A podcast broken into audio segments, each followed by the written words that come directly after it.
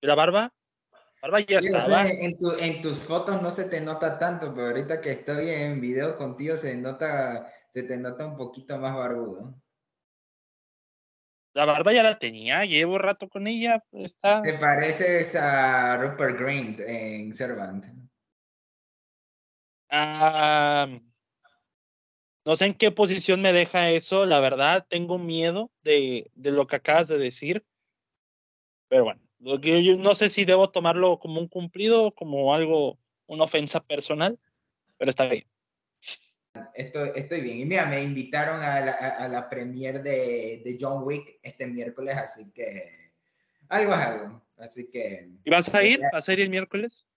Sí, sí, todo sale bien. O sea, porque eh, hace dos semanas me habían invitado a la premier de Screen, la cual está emocionadísimo, pero hubo una lluvia torrencial y fue un cine que me queda media hora y cerraron la calle para eh, ir al mall de ese cine, por lo cual tuve que aguantarme hasta el fin de semana que vino de papá, la vi con él, pero me perdí la premier.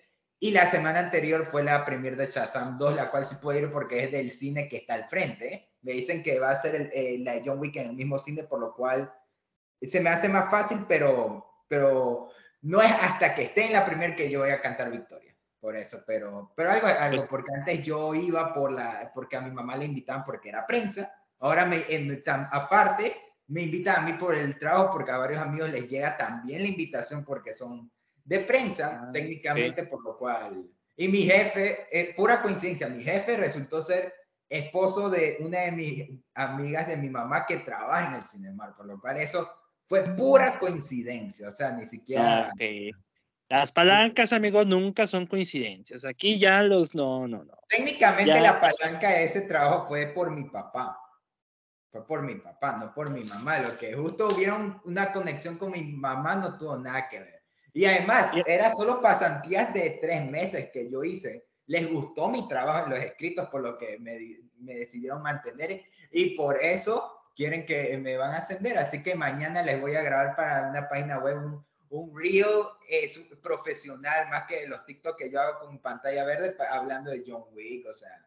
Y además de los escritos que hago, manejar redes sociales para varias de las páginas, o sea, un poco, o sea, estoy cargando de más cosas, pero ahí estoy como James Gunn intentando ordenar el desastre del universo de DC ahí, malabareando todo lo que puede. Así estoy. Y por lo menos, bueno, el miércoles, ¿a qué hora va a ser la premiere? Es a las... Eh, bueno, esa es otra cosa. Nos citan a las 7, pero normalmente suele demorar media hora o 40 minutos en empezar la película, por lo que la gente entra y todo eso. Digamos, la de Shazam nos citaron a las 7, empezó 7.45. Bueno, a lo mejor casi, casi el miércoles, como que la vamos a ver en simultáneo, ambos. El miércoles. O sea, vamos, vamos eh, de una van a salir a la par las reseñas del Aerox y van a decir que la vimos juntos. Pon tú que tú vas a empezar 45 minutos más temprano que yo, pero este, el miércoles, en mi caso, es a las 8.30, entonces, eh, pues yo creo que sí, más o menos a la par. Considero que la película dura dos horas 50, casi las tres horas, entonces, eh, sí.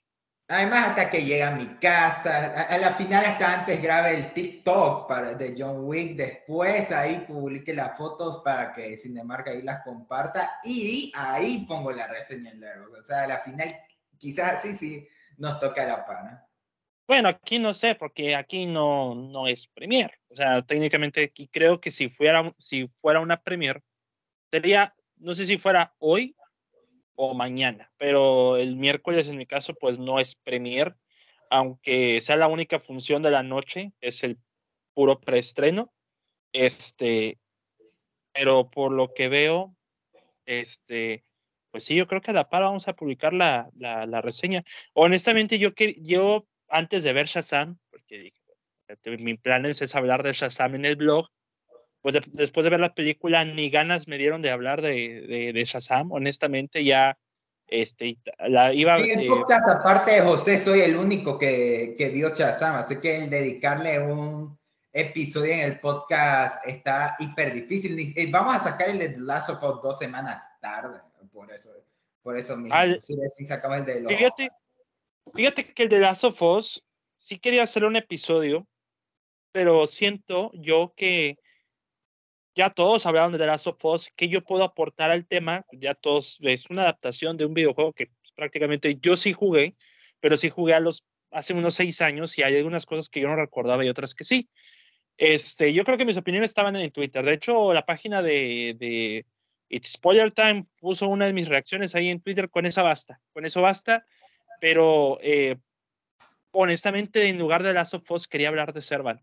Y no porque The Last of Us me gustara menos que Servant, sino que realmente si hay alguna que merece más atención ahora, este, o que no todos han visto, porque The Last of Us ya es más universal, pues es Servant. Entonces, a pesar de que sea de las más populares de la plataforma, pues no todas las... Pero estamos hablando de una plataforma como Apple TV, que en un grupo de amigos entre 10 personas, una tiene Apple TV. Yo soy esa persona en mi, en mi, grupo de amigos, yo soy esa persona.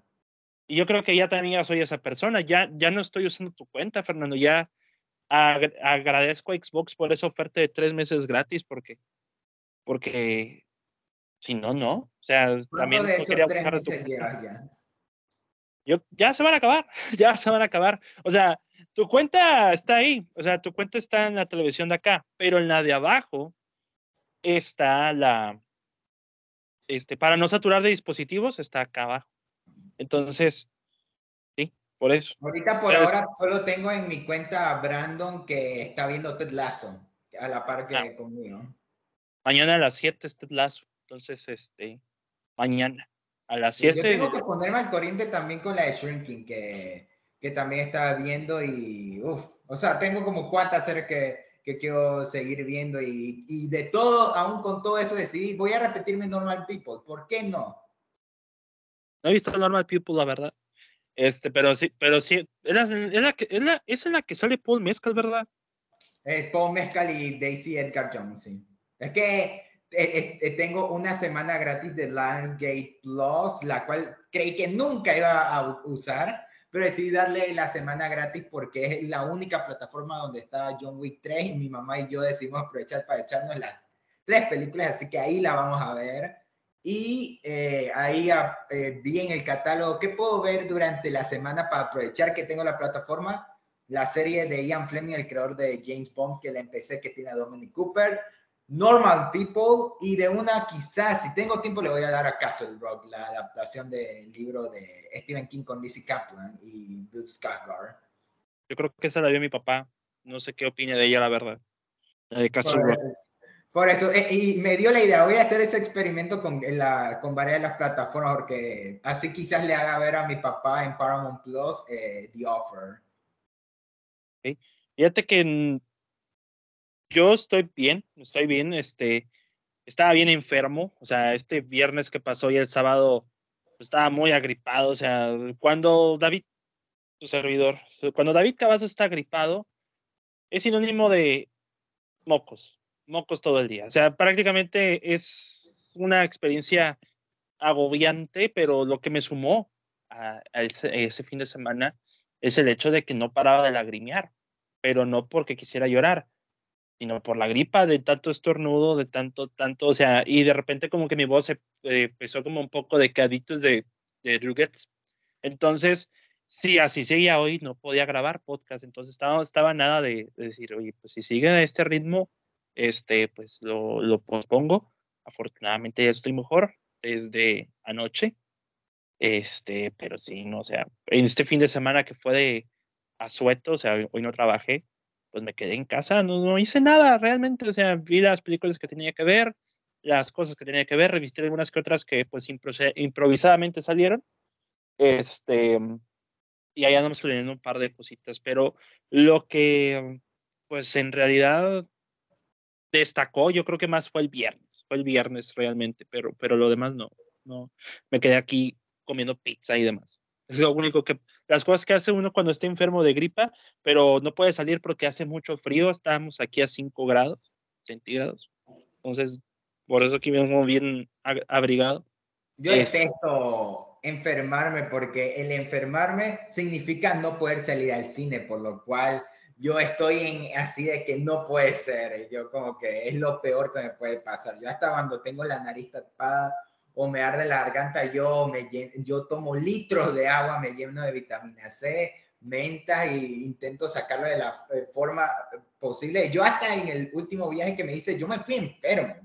Yo me fui enfermo. Eh, yo hasta casi no voy de lo enfermo, enfermo que estaba. No sé si fue porque fui a ver Quantum Manía o porque ya se estaba formando un virus de, dentro de mí, según el doctor desde hace unos días, pero yo sí creo que fue Quantum Manía, porque fue el día después y no creo que haya sido coincidencia.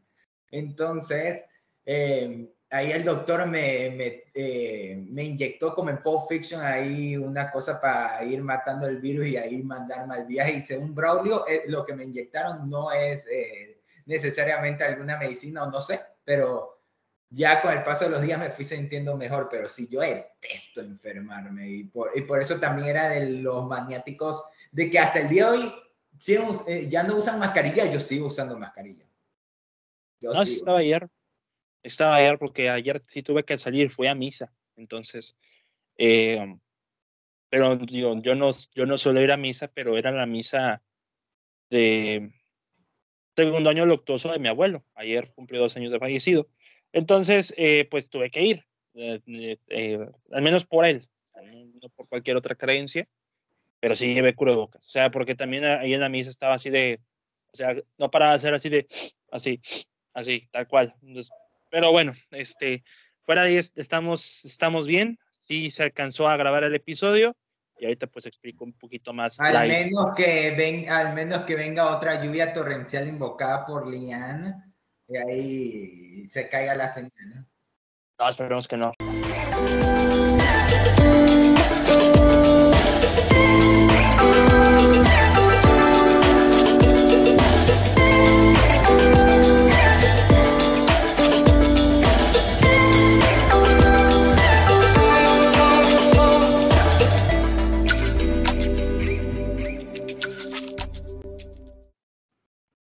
Bienvenidos amigos nuevamente a la Cueva del Cine. Mi nombre es David Cavazos. Es un placer estar con ustedes en este nuevo episodio. Improvisadamente es el final de temporada, de la cuarta temporada de la Cueva, del podcast de la Cueva del Cine, pero no, eh, no improvisadamente vamos a hablar de la cuarta temporada de una serie que también te está cerrando prácticamente. Entonces, para esta ocasión nos acompaña eh, ya el que proclama ya estar nuevamente presente en el podcast, porque no ha estado presente, si no me equivoco, desde octubre, este, de octubre, noviembre del año pasado, Fernando Mideros. ¿Cómo estás el día de hoy? Como siempre, todos tienen una sección en especial en el podcast. Yo soy el de la sección de series de Apple TV, que, no, eh, que casi nadie ve, pero que ahí estoy patrocinando, que me, yo patrocinándolos de manera gratuita, porque Apple TV no me paga, pero yo estoy eh, recomendando sus producciones como si me pagaran. Pues sí, ya, pero ahí es donde ocupamos patrocinios, pero Apple TV, lejos de darme patrocinios, casi quitan el programa, pero ya, ni, ya esa es otra historia, ya, ya la conté hace mucho tiempo. Entonces, para este caso, amigos, nos toca hablar de la serie Servant, de la serie de Apple TV Servant, que el pasado 10, no, 17 de marzo, si no me equivoco, dio su fin. Se cerró la, ya terminó la serie, finalizó con su cuarta temporada y coincidentemente, amigos, como lo vamos a recalcar, ese es el final de temporada del podcast de la Cueva del Cine, el final de la cuarta temporada. Para darle paso a la quinta, lo que sería la última temporada, los últimos 40 episodios, como ya lo recalqué en el episodio pasado, la cueva se termina en el episodio 200 y entonces esa va a ser la última tanda de episodios. No nos vamos a ir tan tanto tiempo, al menos para la quinta temporada no. Este no es no va a ser una larga espera de un mes como las he acostumbrado a hacer en las otras temporadas. Aquí van a ser de dos semanas, porque después de este episodio, el podcast de la Cueva, de la Cueva del Cine regresa a principios de abril. Este, esperemos y ojalá eh, sea con el episodio que eh, en vivo, se puede decir en vivo, que Ale Vega y yo estamos planeando cuando ella esté en Monterrey. Que esperemos que sea el episodio más largo, sin ofensas de, de Fernando, pero esperemos que sea el episodio más largo de tres horas, por lo menos en lo que dura la comida. Pero, pero mientras, ya veo la cara de Fernando, sí se quedó pensando. Este, pero se espera, o sea, todavía está en planes, pero a principios de abril eh, el podcast va a regresar para su última temporada. Que por cierto, Fernando, está hablando de ese tema que tú fuiste uno de los primeros que se dio cuenta de esto, del que estuvimos platicando. Este, pues, ¿qué opinas al respecto de esta noticia? La verdad sí me tomó por sorpresa, la verdad, desde que vi lo... Me di cuenta porque lo pusiste en una historia en Instagram. Yo después lo vería en Twitter, pero, pero yo lo, me enteré por eso y lo primero que hice fue escribirte, para intentar que, no sé, como que conversar al respecto.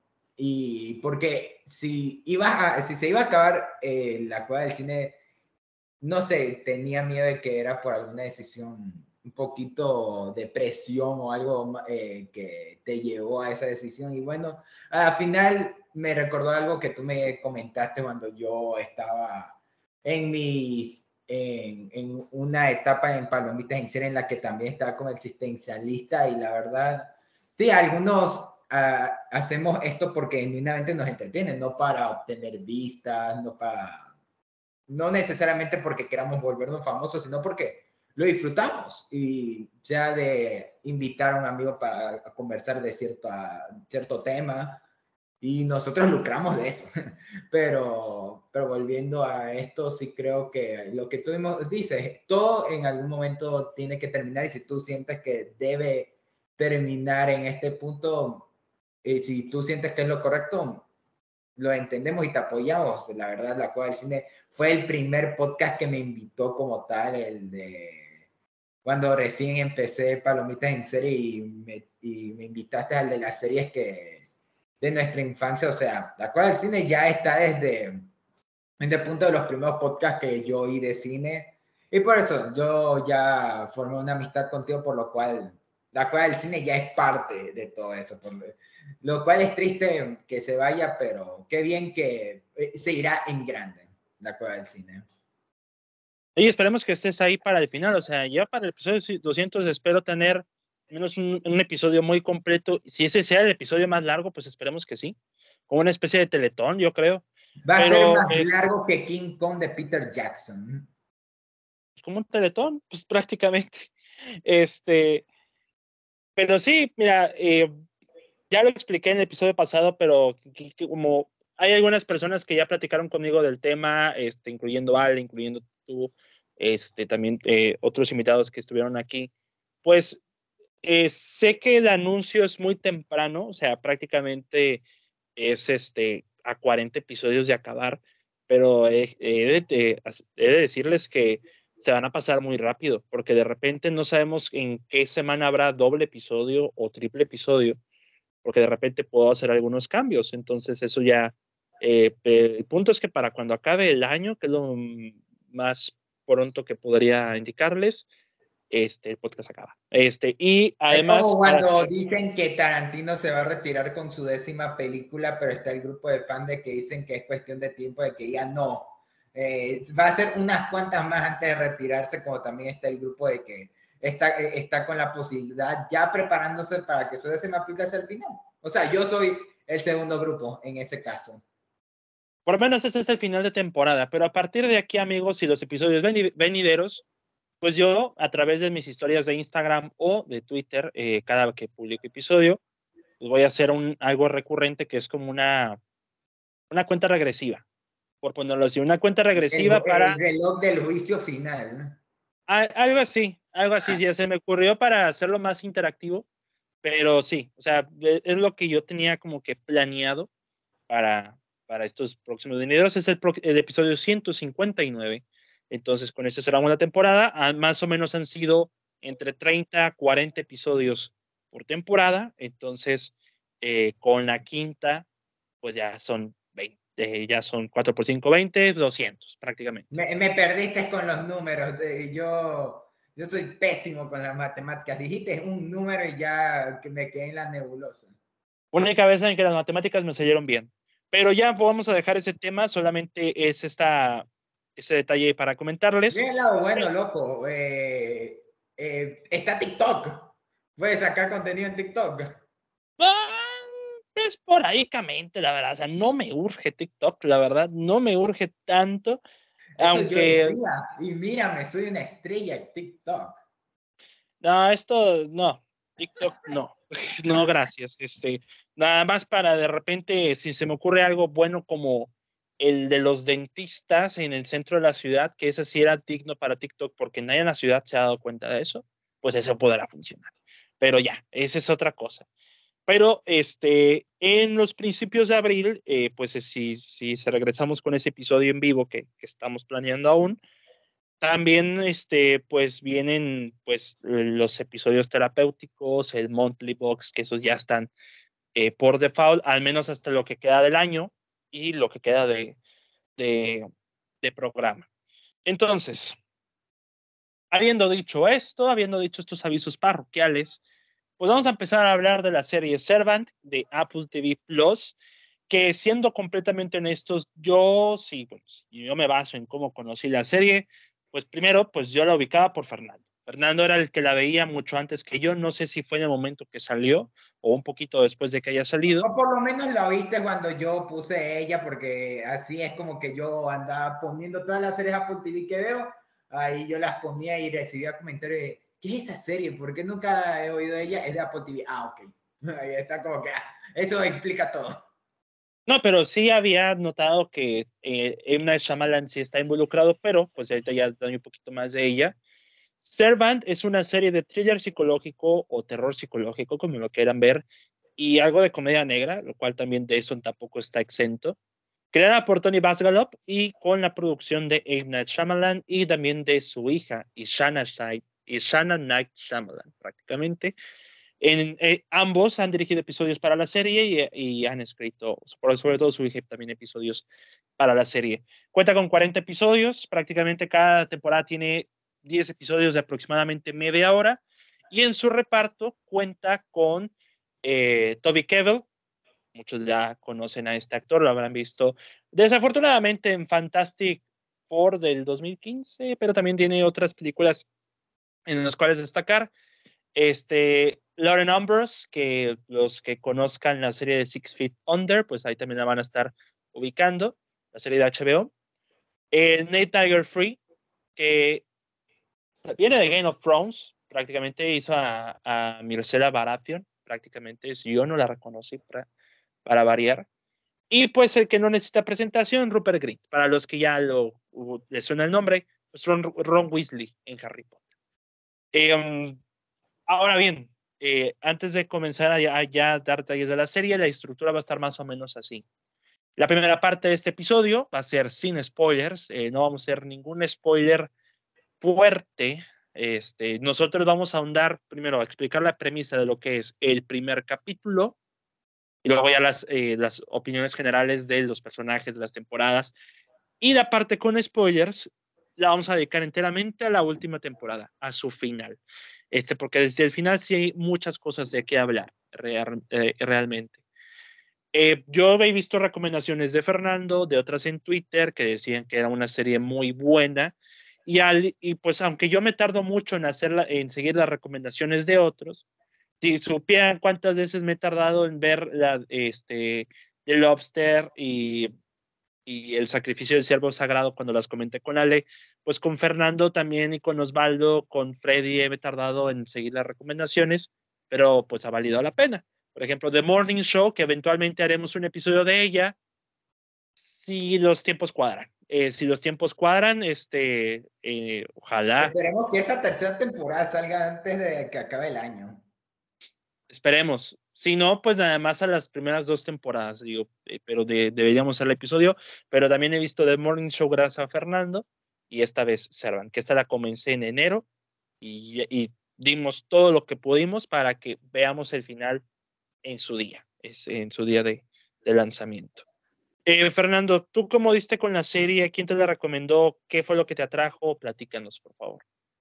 Recuerdo que cuando Apple TV estaba promocionando su plataforma, estaba encendiendo los anuncios de sus primeras series. Vi el de The Morning Show, el de Dickinson, el de For All Mankind. Y uno, y creo que el que más recordé, aparte de The Morning Show, porque está Steve Carell, eh, el que más recordé fue el de Servant, que fue el tráiler que se veía el bebé y todo. Y ya cuando hablemos de la trama de la serie lo vamos a ahondar en eso, pero salía el de M. Night Shyamalan y yo como que, ok, ok, porque no me acuerdo hasta en ese momento, aún creo que aún no se estrenaba Glass, creo que ya está recién regresando con Fragmentado y ahí justo antes de que se estrenara Glass, sí, sí, aún no se estrenaba. Creo que fue un, un año de diferencia por ahí.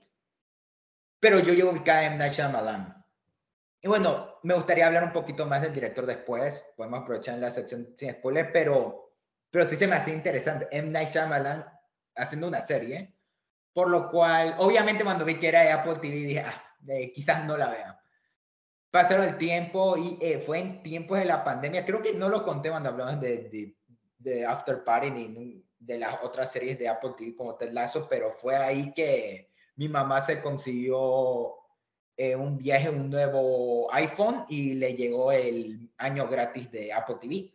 Y, y la convencí mostrándole el trailer del Morning Show porque ella es, es presentadora en un canal y viendo que había un programa de presentadoras protagonizada por Ray Witherspoon y Jennifer Aniston, ella quería verla para sentirse mega identificada con las rubias empoderadas. Y yo porque veía a Steve Carell de una quería, de una. Y fue la primera serie que vimos, pero de una, ahí en mi tiempo Apple TV decidí darle una oportunidad sí, la cual también está muy buena, de Jason Momoa del futuro con gente, gente ciega, está muy buena, ya acabó justo también este año en su tercera temporada. Eh, eh, Dickinson, la cual también se acabó el año pasado y es una, es una sitcom muy, muy buena. Eh, y también fue, creo que yo contraté el servicio en junio de su año de 2020, vi Servant en enero de 2021 porque fue el mes que se estrenó la tercera temporada. No, corrijo, la segunda temporada. Y entonces decidí darle, la oportunidad. Y bueno, ahí voy a estar comentando de, de, mi opinión de la serie, pero la verdad sí, aunque me demoré en verla de una, hice clic de que ahí está Servant, algo me llamaba algo, algo me llama y creo que ahí, en parte para introducir eh, mi tema con Shyamalan, yo le tengo un cariño al director porque casi todas las películas de él yo las he visto con mi papá y él la disfruta y ciertas cosas que yo veo del cine en general, ese lado mamador que tenemos los cinéfilos, él lo saca con una película de Shyamalan. O sea, ahí es donde hemos conectado, hemos conectado con varios directores, pero Shyamalan es uno que, que él fijo porque él creció viendo El Protegido. Yo le mostré fragmentado y él quedó como loco viendo que era una secuela del Protegido. Yo, me hizo ir a otra ciudad para ir a ver Glass en su estreno. Y aunque dividió a la gente, personalmente nosotros la disfrutamos mucho y fue una experiencia súper bonita y por eso Chamalan en parte es parte de nuestra relación.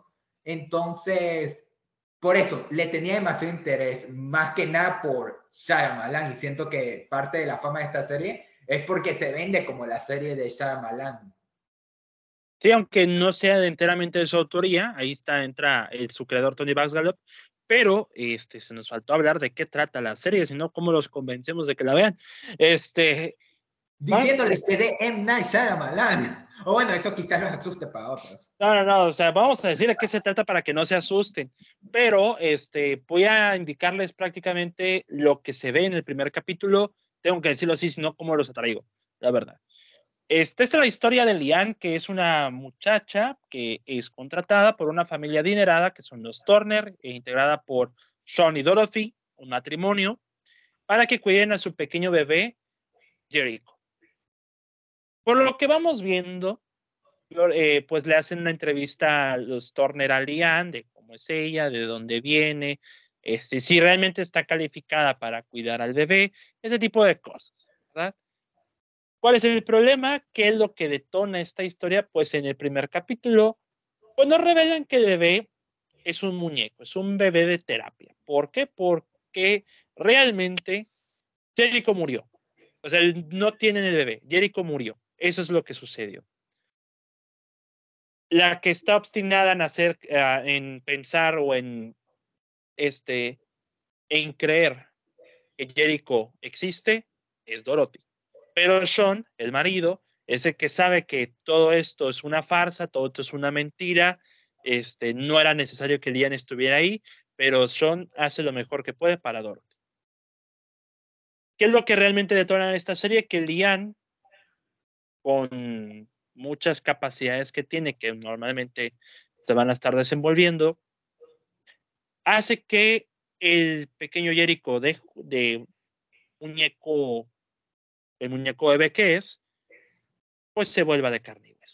Entonces ahí es donde se detona una historia de thriller psicológico, de eh, maternidad, eh, paternidad, este, de familia, una familia muy quebrada como son los Turner, este, incluyendo al cuñado Julian, que es Super Green, que es eh, hermano de Dorothy. Y ahí se, se desenvuelve toda una cadena de, de eventos que rodean a qué es lo que hace Liam para que esto sea posible, este, qué, o sea, qué es lo que eh, logra con esto, qué es lo que le sucede a Dorothy al, al, ver esto, este, si todo esto es una farsa, una mentira o algo sobrenatural, eso es lo que se detona en la serie de Servant. Entonces, eh, dentro de sus, digo, tengo, tuve una experiencia muy rara pero quiero, pero quiero preguntarte, Fernando, porque yo creo que más que un defecto, era un problema mío. Tú, cuando empezaste a ver la serie, punto, los primeros dos, tres capítulos, visualmente hablando, ¿no sentiste la serie muy, muy oscura? O sea, demasiado oscura, como que casi no se apreciara nada. Mm, ya que a mí me pasó algo también curioso, recuerdo en el primer capítulo que justo es dirigido por M. Night Shyamalan, no sé si el segundo también, pero el primero sí, el primero yo sí me acuerdo que salió dirigido y hasta tiene un cameo de él. Sí me di cuenta que es el repartidor que llega y, yo dije, de una, aprovechó el primer capítulo para aparecer y dar su, eh, su clásico cameo, no podía faltar. Y entonces, volviendo al punto, me di cuenta en, en, la primera secuencia que tiene Rupert Green en toda la serie, que es cuando llega a la casa para hablar y tomar eh, vinos con el personaje Toby Kebbell.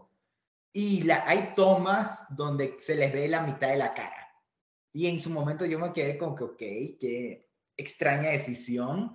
Y durante ese capítulo, y creo que también el segundo, no sabría como tal, hay tomas, decisiones y tomas un tanto curiosas no es hasta que seguí viendo la serie y también eh, tuve la oportunidad de ver después ya Old, eh, que eh, ya después Glass, inclusive Knock at the Cabin, la última película que sacó este año, que ya acepté el hecho de que es algo de M. Night. Es su, es su forma de jugar con cómo hacemos este momento, cómo lo filmamos en esa mente que tiene ese man, el cual yo le considero una mente indescriptible, sea para bien o para mal para muchos, pero es indescriptible lo que debe pensar e-, él a la hora de dirigir. Y quizás a la final, eso sí te sucedió, a la final hay tomas un tanto oscuras, hay noche, eh, decisión de iluminación, de dirección, pero siento que ese tipo de cosas es lo que hace a Servan una serie interesante a analizar en el punto de dirección, el punto de cómo te muestra las cosas, cómo construye su historia, cómo construye sus personajes, cómo te los presenta, porque el primer, el primer episodio es el presentar la historia. No es hasta que ves que el personaje de Toby Kebbell le pega al bebé que tú te quedas como que, ¡ay, el bebé! Y después muestras que es un muñeco, es como que, ¿qué está pasando? Y después, te, eh, literal, hay una toma en la que le muestra así la cara, tanto a Toby Kebbell como a Lian, explicándole lo del bebé, lo cual no es un spoiler porque hasta sale en el tráiler, sale, es la premisa de la serie, pero cualquiera que no sabe se queda choqueado de eso. Y, y la verdad, desde el primer capítulo creo que M. Night ya te prepara para lo que es la serie. Si no te gustaron esos primeros capítulos, la serie no es para ti. Siento que ah. es como, es como para pega, es, como para mostrar ya desde el primer capítulo, mostrarte qué clase de serie le vas a dedicar tu tiempo. Pues mira, es que me pasó una experiencia muy, yo diría que chistosa, pero también es este, muy extraña, la verdad. Bueno, primero yo entré a, ver la serie sin saber nada. O sea, yo sabía que Fernando me la recomendaba, que otros me la recomendaban, pero sin saber de qué trataba. Entonces, todo este tema del bebé eh, y demás, profundamente a mí me choqueó, aunque yo pensaba que eh, yo, iba por un camino de que no, que pues el bebé va a estar poseído, este, o es el sirviente del diablo o algo, por ese tipo de cosas que de repente esperas una película de terror cualquiera que ves en el cine cualquier fin de semana aquí en México, pero pues por el camino que nos llevó, pues para mí fue una, una grata sorpresa. Pero lo que me pasó fue que los primeros dos, tres episodios, donde dentro de la casa de los Turner, se me hizo muy oscura la, la, la iluminación de, de la serie.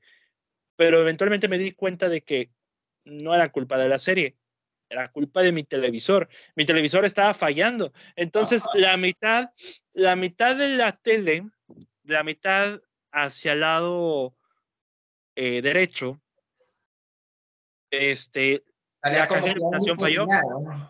Este, no difuminado, o sea, la caja de iluminación falló. Si en, la, el lado izquierdo estaba en su iluminación normal, la segunda era un, este, estaba oscuro, o sea, prácticamente se notaba lo oscuro. En pocas palabras, era una tele Dovalín, como yo le daría. Una tele Dovalín, eso es lo que yo le, le llamaría. Hasta que compramos un televisor nuevo este año y ya lo instalamos y todo, y pues pusimos Servant, pues nos pudimos dar cuenta de que sí, era el televisor, porque yo me empecé, yo empecé a notarlo porque en los créditos de la serie no se veían los nombres de, los, del elenco, o sea, no se veía nada realmente, o sea, apenas se veía lo rojito de la, de la tipografía de, la leyenda del elenco. Ya cuando veo aquí en el otro televisor y lo, y lo veo, pues dije, aparte de que es Dolby Vision y pues en Dolby Vision todo tiene que ser muy negro y muy rojo, los colores tienen que ser muy de sus colores, así se nota, o sea, era una falla de mi televisor, pero ahora ya retomando lo que eran mis primeras impresiones con la serie, debo admitir que no, yo, yo, no consideraba, yo no consideraba Servant una serie maratoneable, porque al principio este, los personajes por sí solos, la aura por sí sola, pues no, o sea, es una, una experiencia muy enganchante, pero estar tanto tiempo con estos personajes, pues sí dices, pues este, pues me cuesta más, me cuesta menos una terapia que verlos a ustedes cada media hora. Aunque sí yo agradezco, yo creo que este es uno de los mayores aportes de, o los mayores aciertos de la serie, eh, su duración. Cada episodio dura aproximadamente media hora, casi 35 minutos, ninguno pasa de los 40 minutos. Para alguien que ya, ya no le, ya le cuesta un poquito más consumir este, capítulos de una hora, a menos que te llames Succession y The Last of Us, pues ya es este, un poquito más complicado para mí. Pero una serie como Servant, este, con 10 capítulos de media hora por temporada, pues la verdad sí se los agradezco, porque así, pues yo creo que ha sido más fácil de, ver a estos personajes. De, o sea, para mí fue una enorme, enorme, enorme sorpresa. Y viniendo de un director como Inam Shyamalan, que honestamente es un director que les puedo decir que a pesar de que la mitad de su trabajo no me agrada en lo absoluto, es un director que respeto. O sea, realmente, eh, si algo se ha caracterizado Shyamalan es de tomar ideas, si bien ideas previas y otras ya ideas originales de él, que puedan saber, que tengan un sabor distinto a lo que actualmente estamos consumiendo. No nos vayamos tan lejos.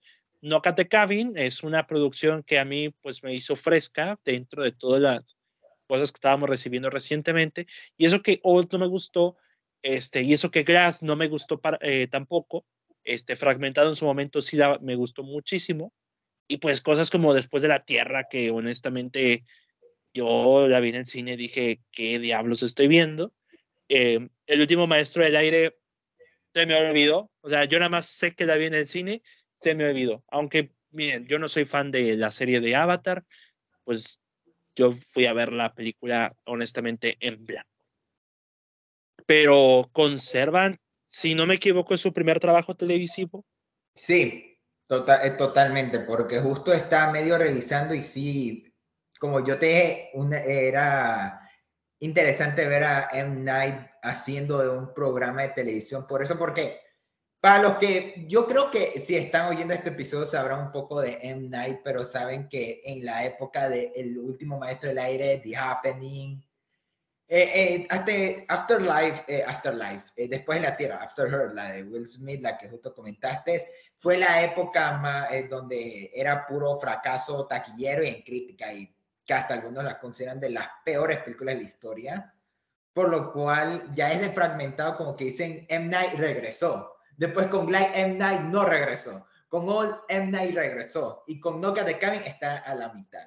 Eh, eh, personalmente, eh, curiosamente, no me encantó, pero, está, pero a mí sí me gustó. Sí, está cool. Incluso hasta Odd me gustó un poquito más y recién se le hice ver a mi papá la semana pasada que nunca la había visto y le encantó. De, cuando entre a servicio de streaming le mostraré Knockout de Cabin. Sí. Y pues lo que más detona mucho, yo sabía que Rupert Grint salía aquí. O sea, este, yo, yo le dije, ah, es una serie en la que sale Rupert Grint pero eh, ya cuando veo la serie, conozco a sus personajes, conozco a Dorothy, a Sonia y a Julian y a, y a Lian. Este, yo me encuentro con una serie que tiene un balance muy interesante entre eh, el drama, el terror psicológico, los factores religiosos, que también eso agradezco un poquito eh, en cuanto al tema, ya entrando en lo que es sin spoilers, en la opinión sin spoilers. La serie tiene temas, la, tiene temas religiosos, pero no es este. El punto a su favor es que no se trata de que el villano es el diablo, o es un poseído del diablo, o algún este, este exorcista de por medio. O sea, no es tan así, pero eh, Fernando va a decir algo. Adelante. Solo quería interrumpirte un momento para corregir lo que decía. No es el primer trabajo televisivo de M. Night. Ahorita lo confirmé. Él fue eh, productor ejecutivo y director de varios capítulos de Wayward Pines, una serie de, de, de este Matt Dillon, Matt Dillon eh, que yo lo conozco por ser el villano de Herbie. Sí, yo también igual. Este, y el de Loco por Mary, el de Loco por Mary también. Pero, pero. Ahora sí. Muchas gracias. Este, ya se me olvidó que está, que está. Ah, ok. Eh, la ventaja, la ventaja no, tiene nada que ver con que sean del diablo ni nada por el estilo. O sea, todo se engloba específicamente a un sector, a un grupo, se puede decir, eh, que se puede decir que se engloba un poquito más al, al fanatismo religioso. O sea, por eso va. O sea, si uno pensaría que va como que muy sobrenatural el asunto, pero también, este, por ejemplo, tenemos a, empecemos con Dorothy. Dorothy es la mamá, este, entre comillas, este, una presentadora de, de noticias, a.k.a. Este, la mamá de Fernando. Este, Mi mamá se hubiera identificado totalmente con ese personaje, pero no lo ve porque uno no le, no le gusta M. Night Shyamalan. ¿Qué contraste? A mi papá le gusta M. Night, a mi mamá no. Pero también por ser serie de terror le, le huye, pero yo sí le mostró mamá, es, es reportera. Ah, ok es reportera, pues sí, algo, algo tiene, aunque se parece, ya le, se lo he dicho a Ale Vega, se parece mucho a Ale, nada más falta la pelirroja, entonces es lo único, pero eh, Dorothy está prácticamente en su isla de la fantasía, o sea, ella piensa, eh, cree, no y, o sea, siente que Jericho está ahí con ella, o sea, que existe, de carne y hueso. O sea, para hacer un muñeco le contrata una niñera, le hace, este, come con él. O sea, es, es, ya es un caso psicológico muy interesante para abordar el cómo la pérdida de un hijo te, te cambia por completo y algunos ni siquiera quieren aceptarlo. O sea, Dorothy lleva mucho tiempo en una etapa de negación. Es lo que, o sea, es lo que establece un poquito la, la serie y lo que nos da a entender este, su marido Sean, que ya entrando al personaje de Sean, de Toby Kebbell, es este personaje que es pues más que escéptico, es este que intenta poner a raya este, los caprichos de Dorothy y también como que introducir a Lian que como no la quiere sacar Dorothy, este, al menos intentarla como que acoplar a su mundo para que las cosas se aguarden. Es, es un chef, este, amante de los vinos, de la alta cocina, este, cualquier, o sea, salió de un reality show tipo Masterchef, eh, Hell's Kitchen, yo creo. Pero eh, también está Lian, que es la, niña, la niñera que Lian es, pues, es una chica muy retraída, o sea, es una chica muy seria, que a su edad debería estar saliendo con amigas, este, viviendo la vida loca, como diría uno, pero pues ella está, a pesar de que, de que Jake es un, eh, un muñeco, está enteramente cuidado, o sea, o sea, la corriente a, a Dorothy, bueno, a eso es lo que nos quieren vender.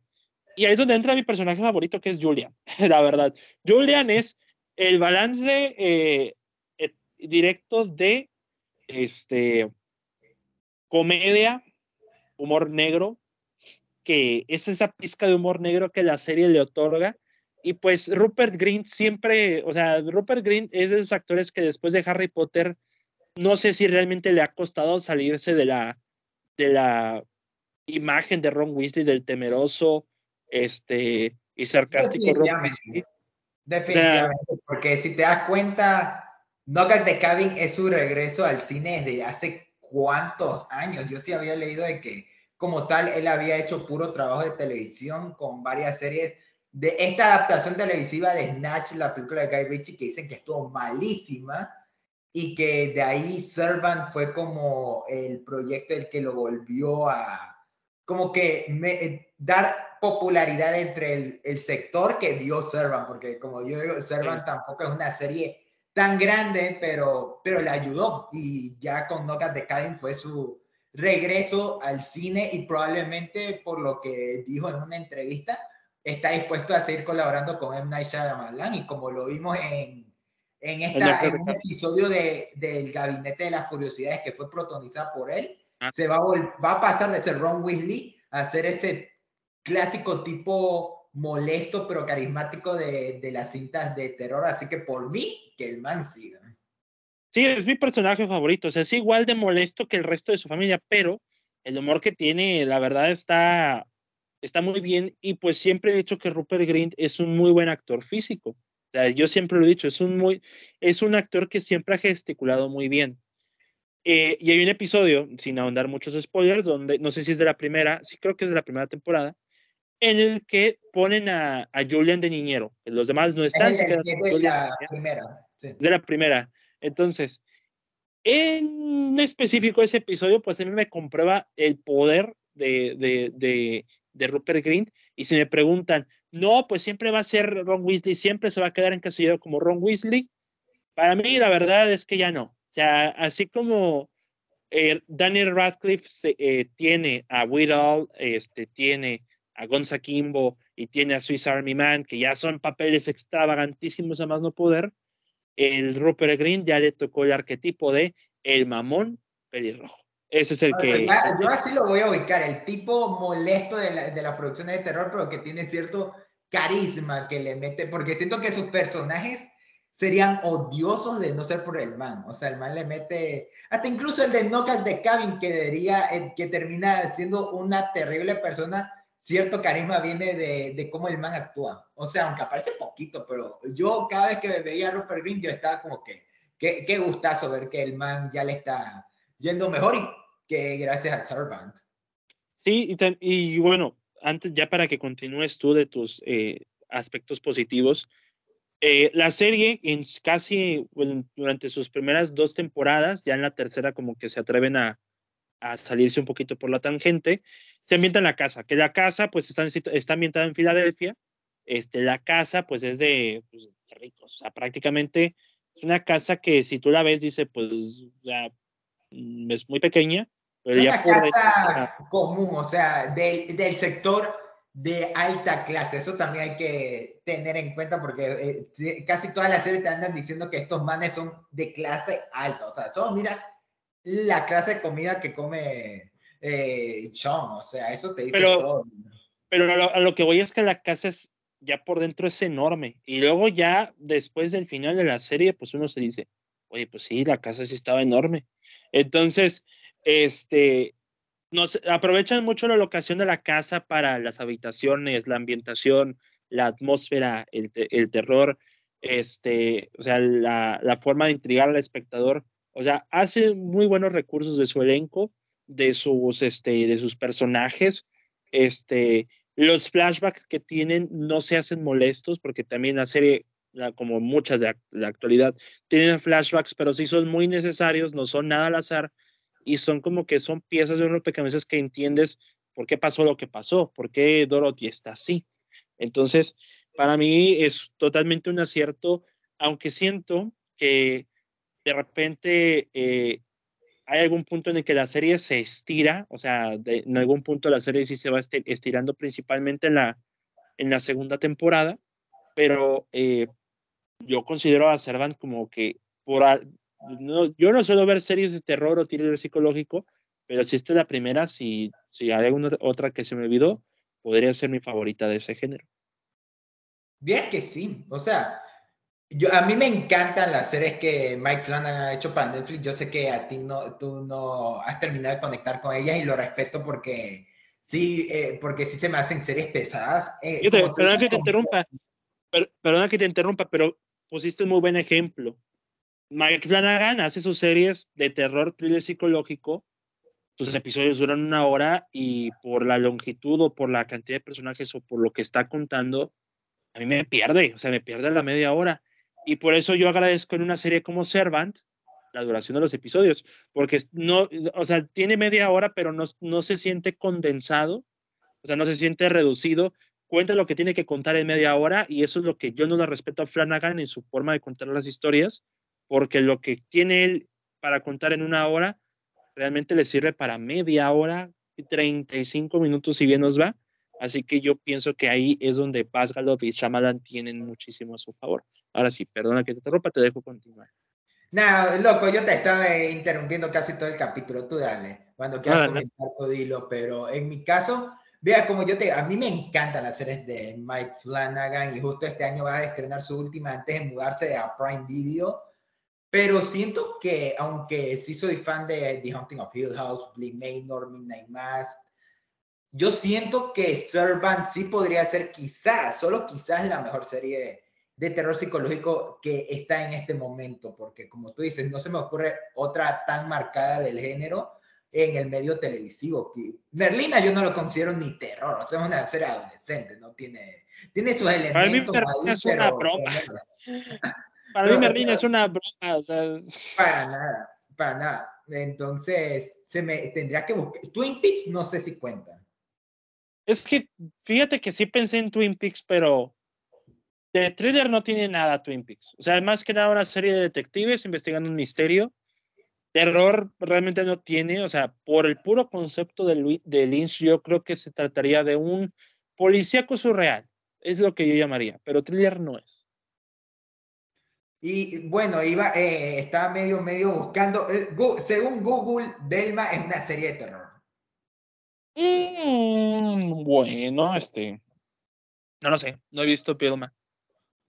Entonces, por eso, eh, sí, o sea, viendo los ejemplos de series de terror que varios en Google, como Santa Clarita Died y The Walking Dead, yo no ah. los considero series de terror.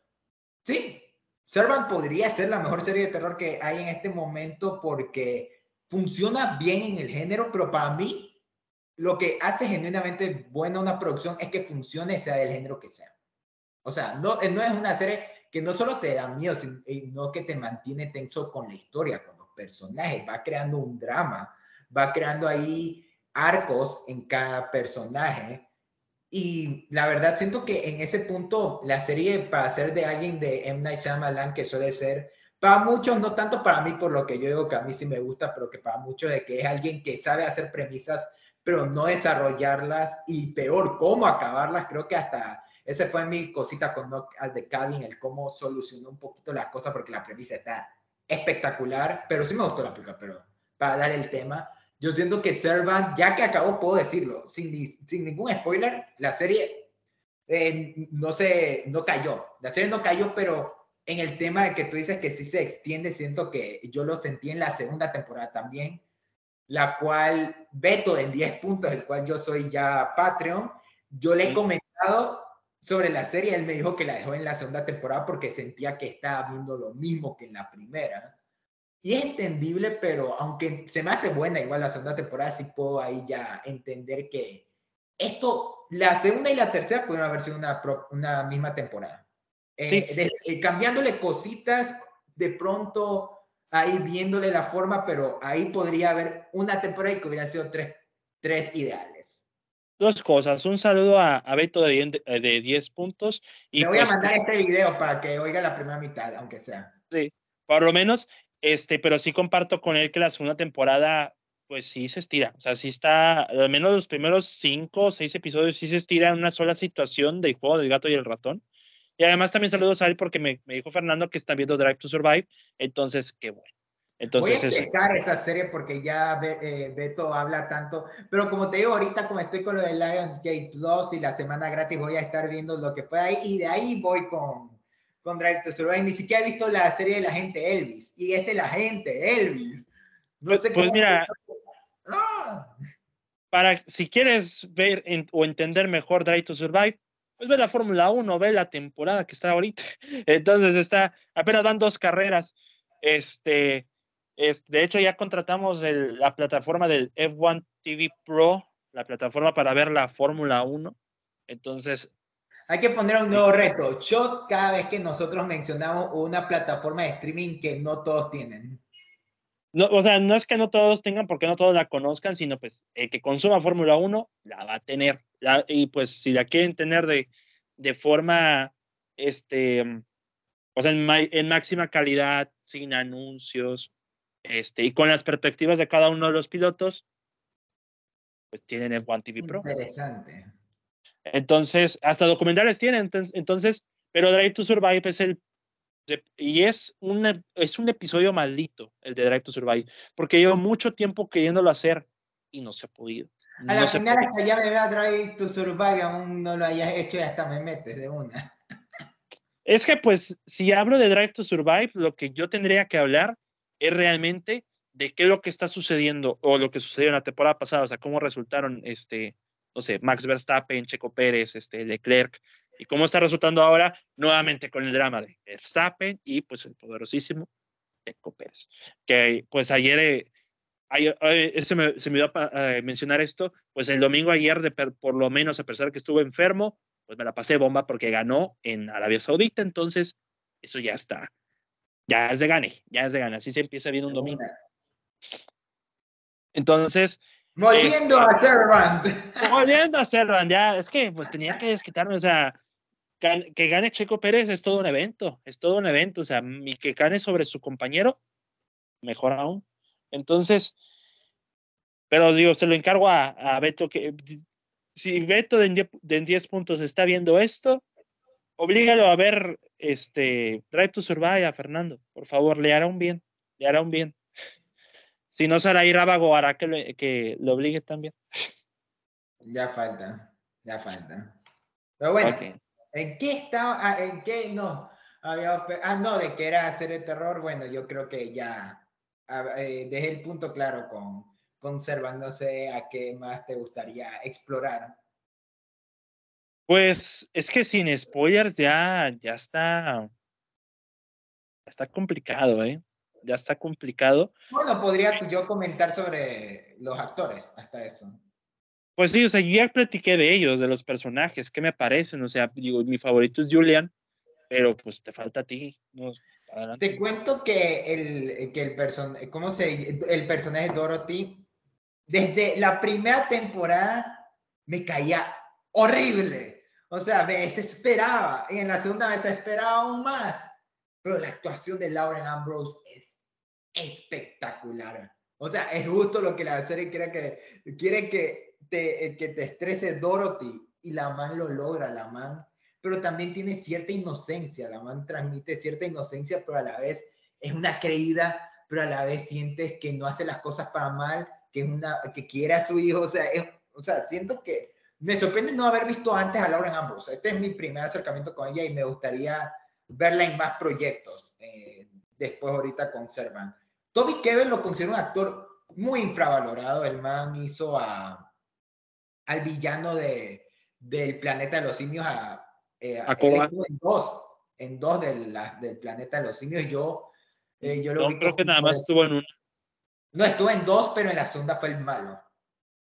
Ah, ok. Pero, pero sabemos que ha tenido mala, mala suerte en el cine, por lo cual me, eh, toda esa gente que dice que Toby Kebbell ya tiene la carrera destruida, mire Servant. El man aún tiene futuro mientras elija bien sus, sus proyectos. Entonces, y como el caso con Rupert Green, como lo dijimos, el man tiene cierta carisma, pero siento que mi agregado favorito de la serie fue Neil Tyler Free, el cual después la ubiqué por esta serie, la de Nicholas Wayne Rain, que Too Old to Die Young, la cual sale como la pareja del personaje Miles Teller. Y también cuando me vi que of Thrones apareció, dije, ¡Ey! ¿Qué hace Liana aquí? Pero es que yo no la reconocí, o sea, yo, pues yo vi Game of Thrones antes de Servant y dije, no, pues es la hija. De... Por eso yo vi, yo vi Game of Thrones por primera vez justo antes de House of the Dragon y hasta, y hasta me encontré a, ¿cómo se llamaba este? Oye, el de Stranger Things, ¿cómo se llamaba? El, el de la última temporada. El, este tipo, el, el rockero, no me acuerdo, el que estuvo... Ah, Joseph, Quinn, Joseph Quinn a Joseph Quinn en su pequeña participación y el tweet de Ben Schwartz comentando eh, cuando estaba viendo. Yo también leí el hilo de Ben Schwartz viendo Game of Thrones que puso esa escena y dijo: Alguien dígale que en 2022 se va a volver hiper mega famoso salvando al mundo con una canción de Metallica. Pero volviendo a, a Servant, de mi, creo que Neil Tiger Free me gustó demasiado por cómo se siente que ella es la protagonista. O sea, vemos, empezamos la serie desde que entra a la casa, la cual la casa yo también lo considero un personaje de la serie. Eh, casi todos los episodios suceden en la casa. Eh, están contados con la mano. Los episodios que son en el, en el parque, en la tercera temporada, los episodios que ya son en el vecindario, en la carretera esa enorme. Y Neil Tiger Free creo que es la que más sale en toda la serie y ella la carga perfecta. O sea, a diferencia de Dorothy, a esta sí la he visto en más proyectos, pero me gustaría verla que de aquí le tenga un excelente futuro. Ah, y mención honorífica a Tony Revolori, que tiene el personaje que peor la ha pasado. O sea, nadie la ha pasado peor en esta serie que Tony Revolori, que lo, han eh, que lo frenzonean, lo tratan mal. ¿A, ti sí te cae bien? ¿A ti, sí te cae bien?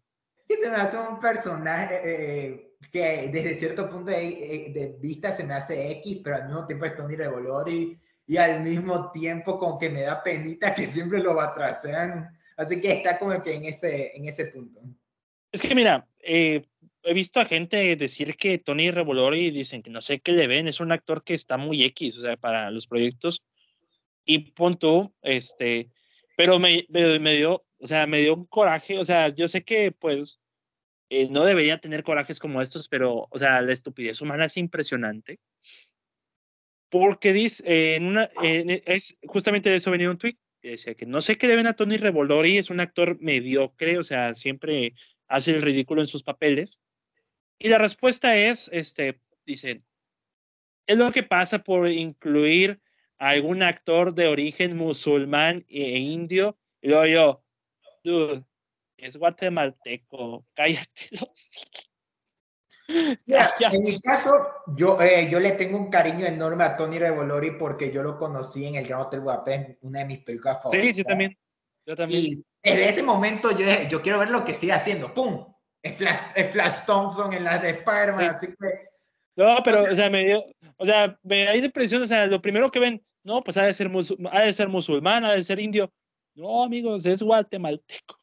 Entonces, eso, no sabía que era guatemalteco interesante. Pero por eso, o sea, a mí me cae bien. Como eh, el personaje, como yo te dije, está en esas cosas, pero el actor, o sea, por mí, Tony Revolori sí se me hace cool. Inclusive, casi no hace nada en Scream 6, pero verlo ahí es como que cool. Cool por él. Ya, no, es que no me cae mal, no me cae mal. Bueno, de repente sí me cae mal en, en Homecoming, pero no cae mal, o sea, es como que a veces la gente es medio estúpida para a la hora de quejarse, pero pero pues ahorita que vi Scream 6, que pues no me encantó realmente, eh, sí dije, pues el prólogo, de el comienzo con, con él, pues dije, me gusta, me gusta, o sea, está bien. O sea, yo pensé que iba a durar más, pero yo ahora entiendo por qué no está en el póster. Pero. O sea, está en el, esa es la cosa con Scream, todo está en el póster, aunque tengan un minuto de pantalla. Y no está él. O sea, es lo más raro de todo. Entonces. Ya está, loco. Yo como fan de Scream me vas a decir que Tony Revolori no está en el póster aquí, ahorita lo busco. Pues no sé, pues no soy más, el fan más sabido de Scream, la verdad. O sea, yo pensé que todavía salía David Arquette y se me olvidó que lo habían, este, lo habían notado el anterior. Terrible. aparte, de, no terminamos spoileando de Servant, pero sí de Scream, gracias. Casi te digo José. Pero del anterior, pero del anterior. Pero es del anterior, amigos, ya pasó un año. O sea, este, los spoilers. Como arriba en el especial de Rocky, spoileando algo de Rocky 4 cuando, eh, cuando estamos en la primera y dice spoiler de hace tres décadas.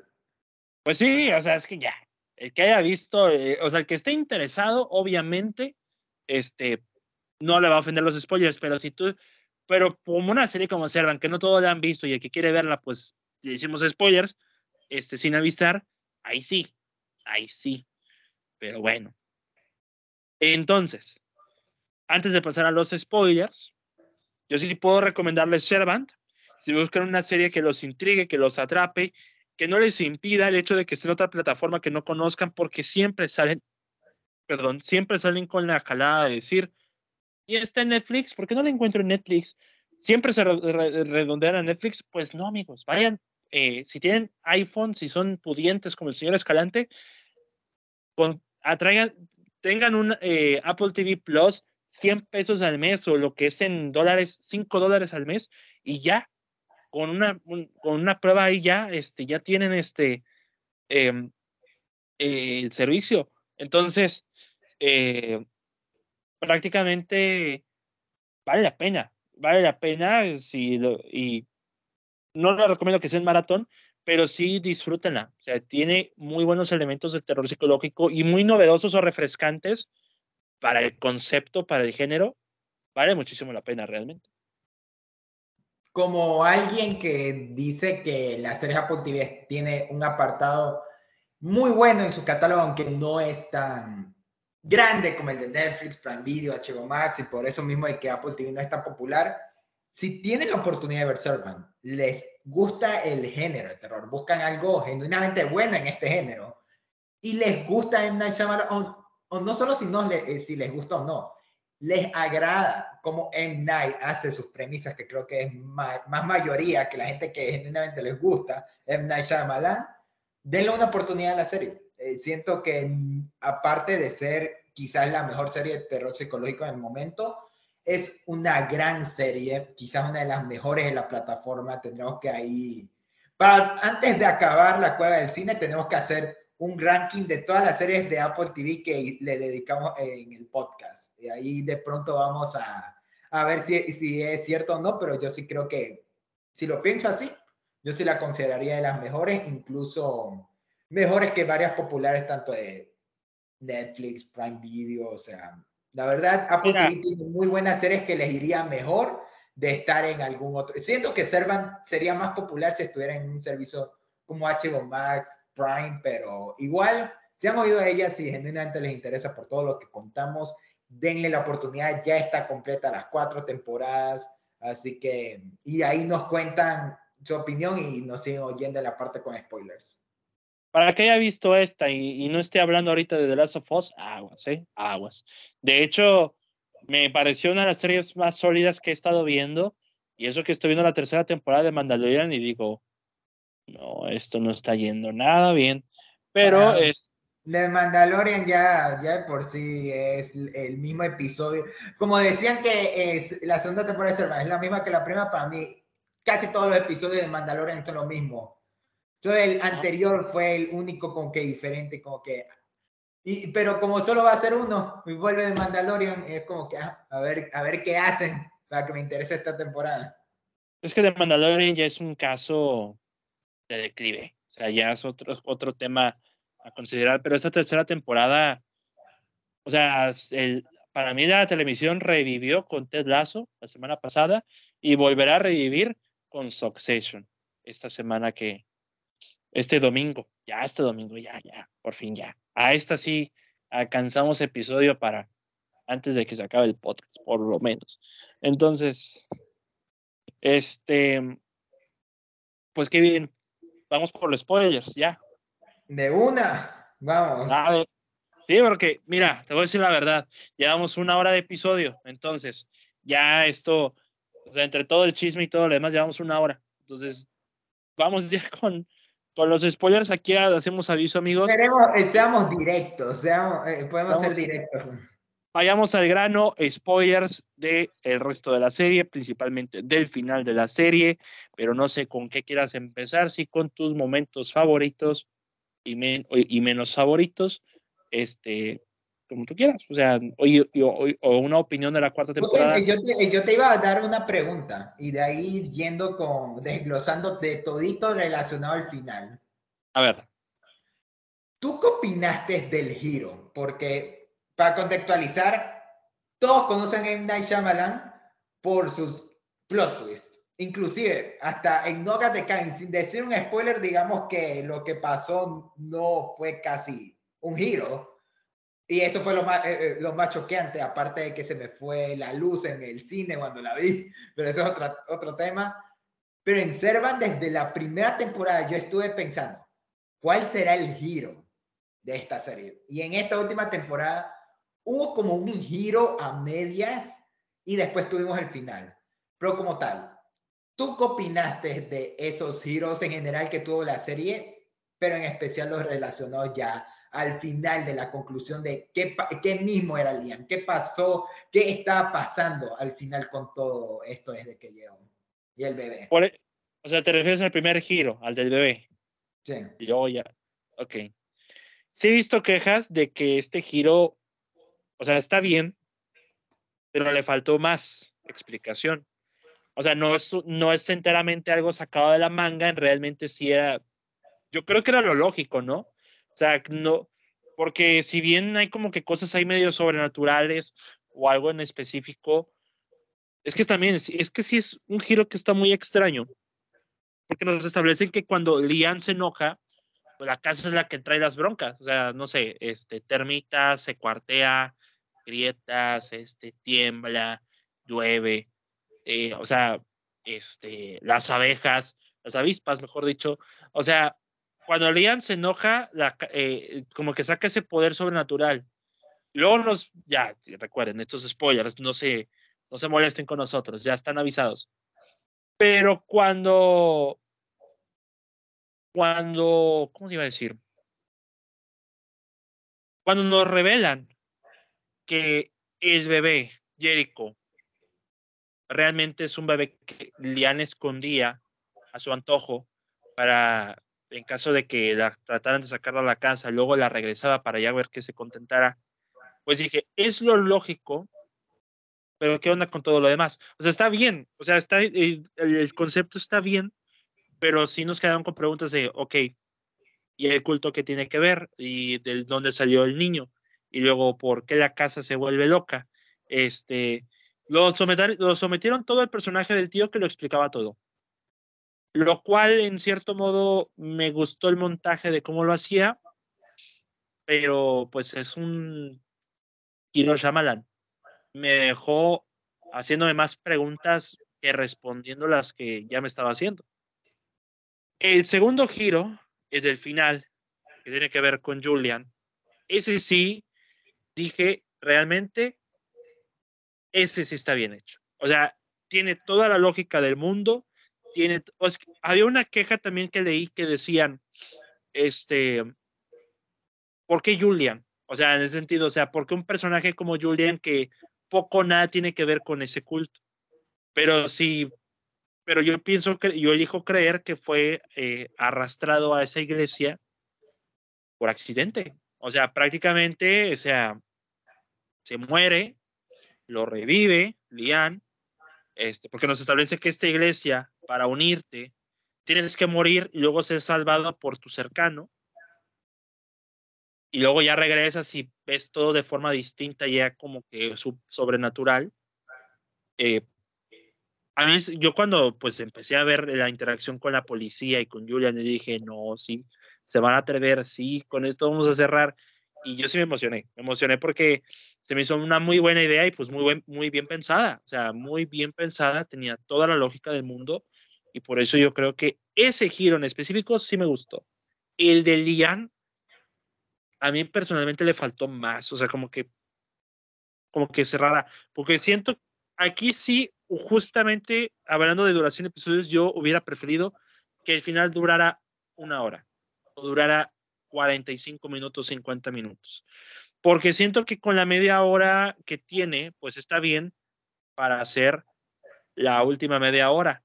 Pero a mí me faltaba una media hora, por ejemplo, de como que, de que Dorothy supiera o, o que Dorothy tuviera esas respuestas que Sean y Julian obtuvieron y no de Lian. Entonces es como que las respuestas vinieron de otro que no sabemos si, están, si, si, son ciertas o no. Y al final no, no sabemos si creerle a, a Lian o al tío. Entonces, es como que me dejó ese conflicto. No sé cómo lo viste tú.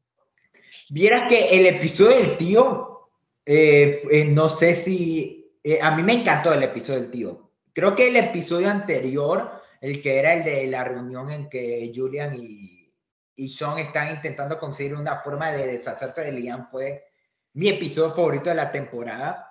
Pero el episodio del tío, la verdad, me encantó. Y en su momento, yo sí me tomé, yo sí le di toda la razón al man cuando el man dijo, no hay nada sobrenatural aquí. Todo ha sido producto de Lian y los ha hecho creer de que está todo fabricado, de que no hay nada sobrenatural. El niño ni siquiera es que ha revivido, es de, de una madre que había muerto y lo dejó y se lo consiguió cuando vino aquí. Yo tomé todo eso como un hecho. Yo dije, este es el giro de toda la serie, el que nos han estado preparando desde el minuto uno, va a dividir a la gente. O sea, porque yo te digo, por un lado te está destruyendo todo el concepto de la serie, que es esto de la sensación macabra y que va formando durante toda la serie, pero a la vez es algo que yo nunca vi venir. Y eso hasta le aplaudo a M. Night Shyamalan que sus giros lleguen a ser mega extraños. Yo le aplaudo al man cuando me sorprende, cuando yo no lo predí. Yo le aplauso. Pero en la última toma yo me dije, este man no está diciendo la verdad. Este man no está diciendo la verdad. Quizás con el bebé, pero si hay algo sobrenatural aquí. Si hay algo. Y fue en el episodio penúltimo, el dirigido por M. Night Shyamalan, que yo dije, mintió, mintió. El man, el man mintió.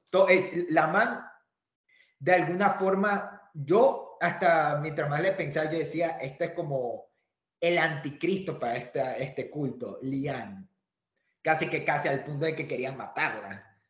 Entonces, ella tiene un poder tan fuerte que sí hizo, sí trabaja Jericho y también logró mezclarse en la casa, se hizo una con la casa, al punto de que se tiene que, que quemar la casa y se muere con ella. Entonces, yo sí tomé en ese caso que el verdadero giro era de que el tío George mintió y de que todo sí era sobrenatural. Y, y porque hasta en el episodio final, Lian le propone, te puedo traer a Jericho de regreso. Y le muestra el muñeco y no se transforma de nuevo. Es porque Dorothy ya dejó de creer.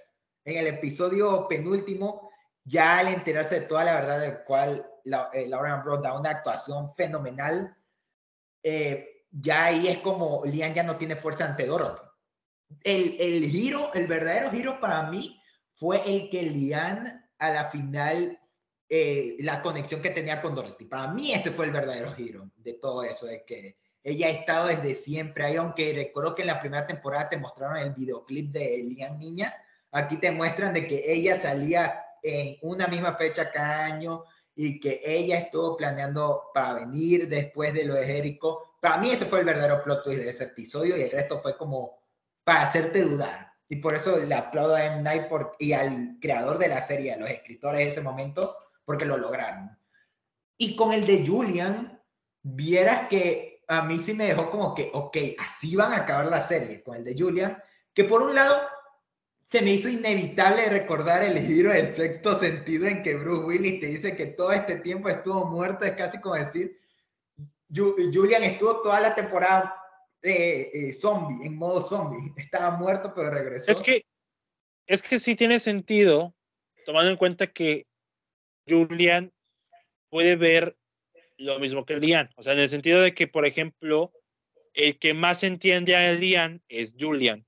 Y pues, razones tendrá, o sea, a menos que sea agua de calzón o toloache, lo que tú quieras, este, pues te cobra más sentido cuando te das cuenta de que después de lo que le pasó, pues, este, pues está lo de la iglesia. O sea, me encanta porque, por ejemplo, le siguen el juego, retomando un poquito los, este, los spoilers de las temporadas previas, en donde yo tenía más problemas era esta trama de que ya no está Lian, ya no está DB. Ahora, trata de que vuelva Lian, de que vuelva Jericho, este, si no se pudo, lo de la pizza, este, fue un caos. O sea, fue un caos ahí un poquito en la segunda temporada, yo creo que fue lo que se alargó. La tercera temporada, pues fue más como que, ah, todo está bien, ya estamos bien tranquilas, hasta que de repente Dorothy y Lian chocan, chocan principalmente. O sea, porque yo me daba mucha risa y es donde aquí la parte de la comedia negra, que al principio de la tercera temporada, Lian y Dorothy como amigas, o sea, como best friends forever, y yo en mi mente dije, oye amiga, este, si te acuerdas que como hace cuatro o cinco episodios atrás te enterraron viva, este, porque yo lo hubiera recordado y la hubiera matado, o sea, prácticamente, o sea, es lo que me da risa de todo este asunto. Eh, el final de la tercera temporada, los últimos dos minutos, wow, No pensé yo sí creí que, yo sí creí que Dorothy murió y no fue hasta hasta en el marketing hasta medio medio lo ocultaron, no fue en el póster que salió que dije, ah no, no está muerta. Y en la temporada que empezó que la man está Alicia, yo yo sí estaba como que wow, pero ese final y esperarte un año para ver lo que pasó sí me dejó con ahí en la boca. Creo que ese fue mi final de temporada favorito. No, pues, para mí, pues no, hace, no hacía falta esperar, nada más dije, bueno, ya, vamos al siguiente. Eso, eso, es lo bueno, aunque tú dices que no te la viste como tal en maratón, aunque sí, eh, tuviste el beneficio de que tenías el episodio ya a la par. O sea, que ya era, pues, no tenías que esperártelo. O sea, eso fue para mí Game of Thrones, lo que muchos tuvieron que esperarse como dos años, yo me lo vi. Pero para, para mí fue sin spoilers. Afortunadamente yo no me había spoileado de nada, ni, las, eh, ni los memes sin contexto de, Twitter, afortunadamente yo no me spoileé. O sea, yo, eh, yo sabía, bueno, evidentemente sabía que Dorothy iba a vivir, pero lo que no iba a venir, pues fue el accidente. Dije, oh, ese está fuerte. La cuarta temporada me gustó. Yo siento que yo creo que de las... Eh, porque también tenemos este detalle de el culto, o sea, los vagos que están apoyando a Lian y demás. Pero sí. fue el giro de la tercera temporada, porque a la primera mitad te, te, hacían ver que estos vagos iban a querer matar a Lian y resultan que la veían como una diosa. Y ese para mí fue el giro, porque aunque no lo utilizaron tanto la cuarta temporada, ahí siguen. Y como que les dieron su propia importancia para detonar que Dorothy quiere intentar otra vez atacar a Lian, aún siendo amiguitas y todo. Pues sí, yo creo. Yo creo.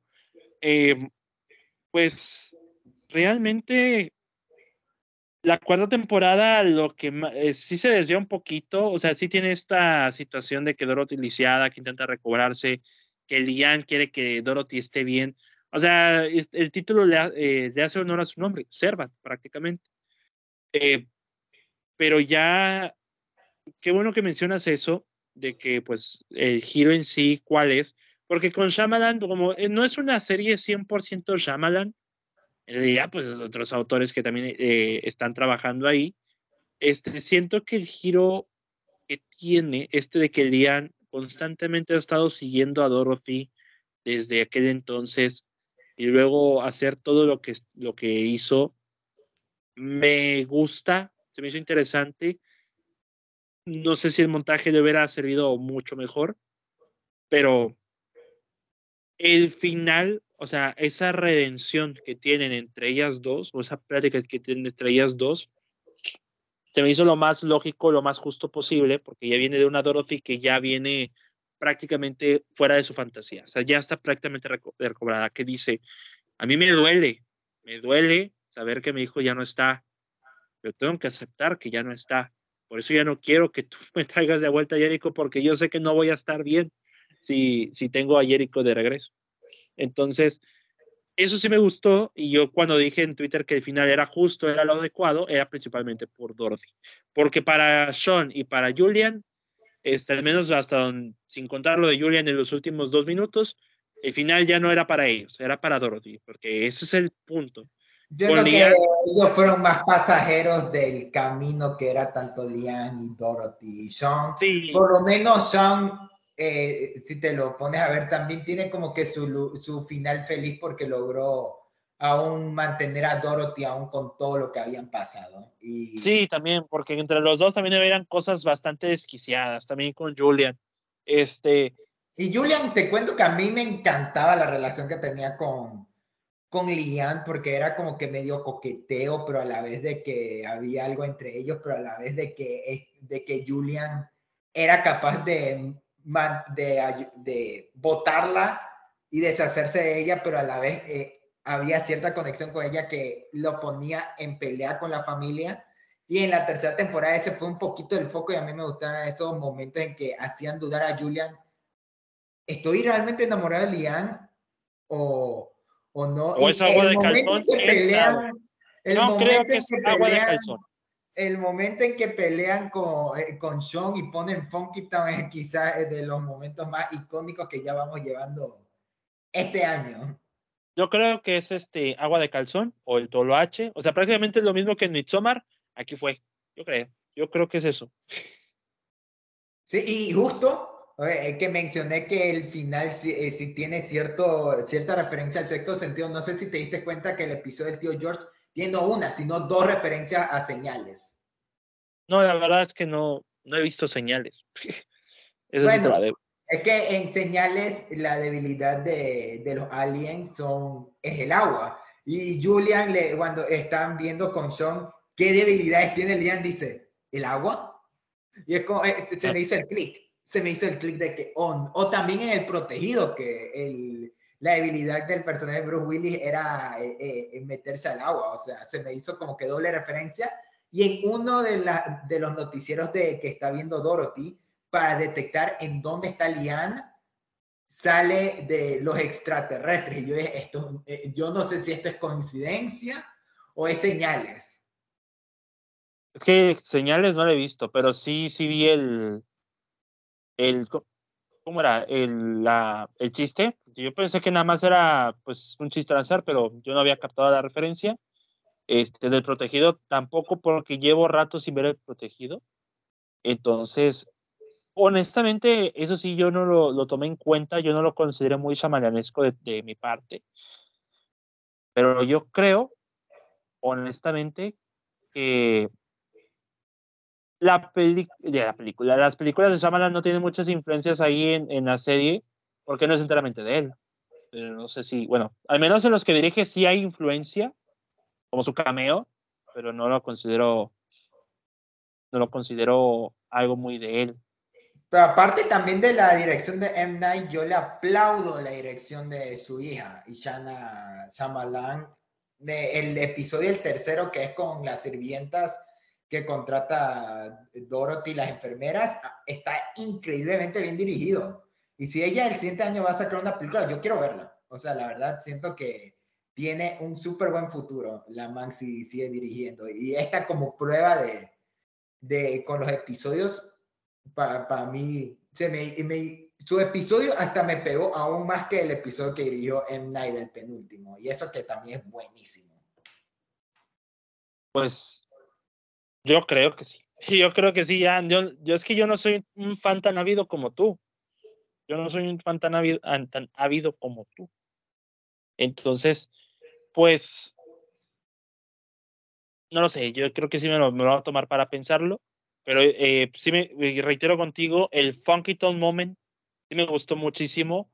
Este, me gustó eh, también eh, este momento en el que Julian investiga a las dos señoras, a esta a las dos cuidadoras de Dorothy y lo que encuentra son puros dildos y se espanta y regresa y llega a Sean y dice, ¿qué pasó contigo? yo, o cosas horribles, horribles, dijo. Y ese es momento que yo estaba muerto, pero muerto de la risa, porque sí, agradezco mucho la, la comedia.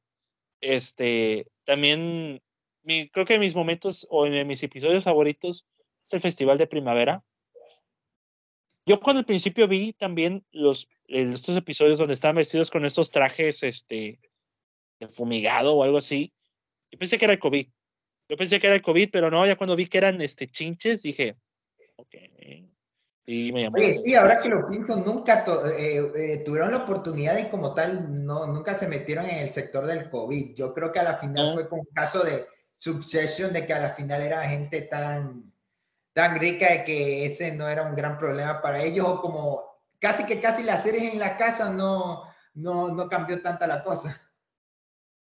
Ah, pues es que mira, nada más sé que The Morning Show lo abordó, pero The Morning Show tenía que, tenía con qué abordarlo. Succession no hacía falta, es como que este, pusieron en un mundo de cosas que a los ricos no les pasa. Y luego llegó The Morning Show a decirnos, no, pero sí nos pasa, porque vivimos hay, hay, toda una ciudad que, que le pasa al mundo, pero por eso, por, eso mismo, ese, eh, como yo lo digo, la casa, el vecindario es parte vital de la serie, es casi lo que vemos episodio a episodio y ya uno se siente que la casa es un personaje más de, de todo esto. Pues sí, yo creo que sí, tienes razón ahí, pero yo, yo pensaba, digo, por las imágenes dije, si eran ser chinches o algo, este, y no, la verdad, no. Lo que sí, hay un momento que sí me gustó muchísimo, que es esta subtrama en la que la competencia de Dorothy, esta reportera, pues intenta sacar información de, con Lian, o sea, prácticamente. Y llega esta escena donde ella está en, en el reportaje de un tiroteo y ella se pone detrás de la camioneta, pero ella se pone en la puerta del, este, del piloto, la, puerta del, del, piloto prácticamente de la camioneta. Y yo lo primero que pensé, dije, si estás en un tiroteo ese es el peor lugar para estar parada. Dicho y hecho, cae una bala, la, se atraviesa y ¡pum!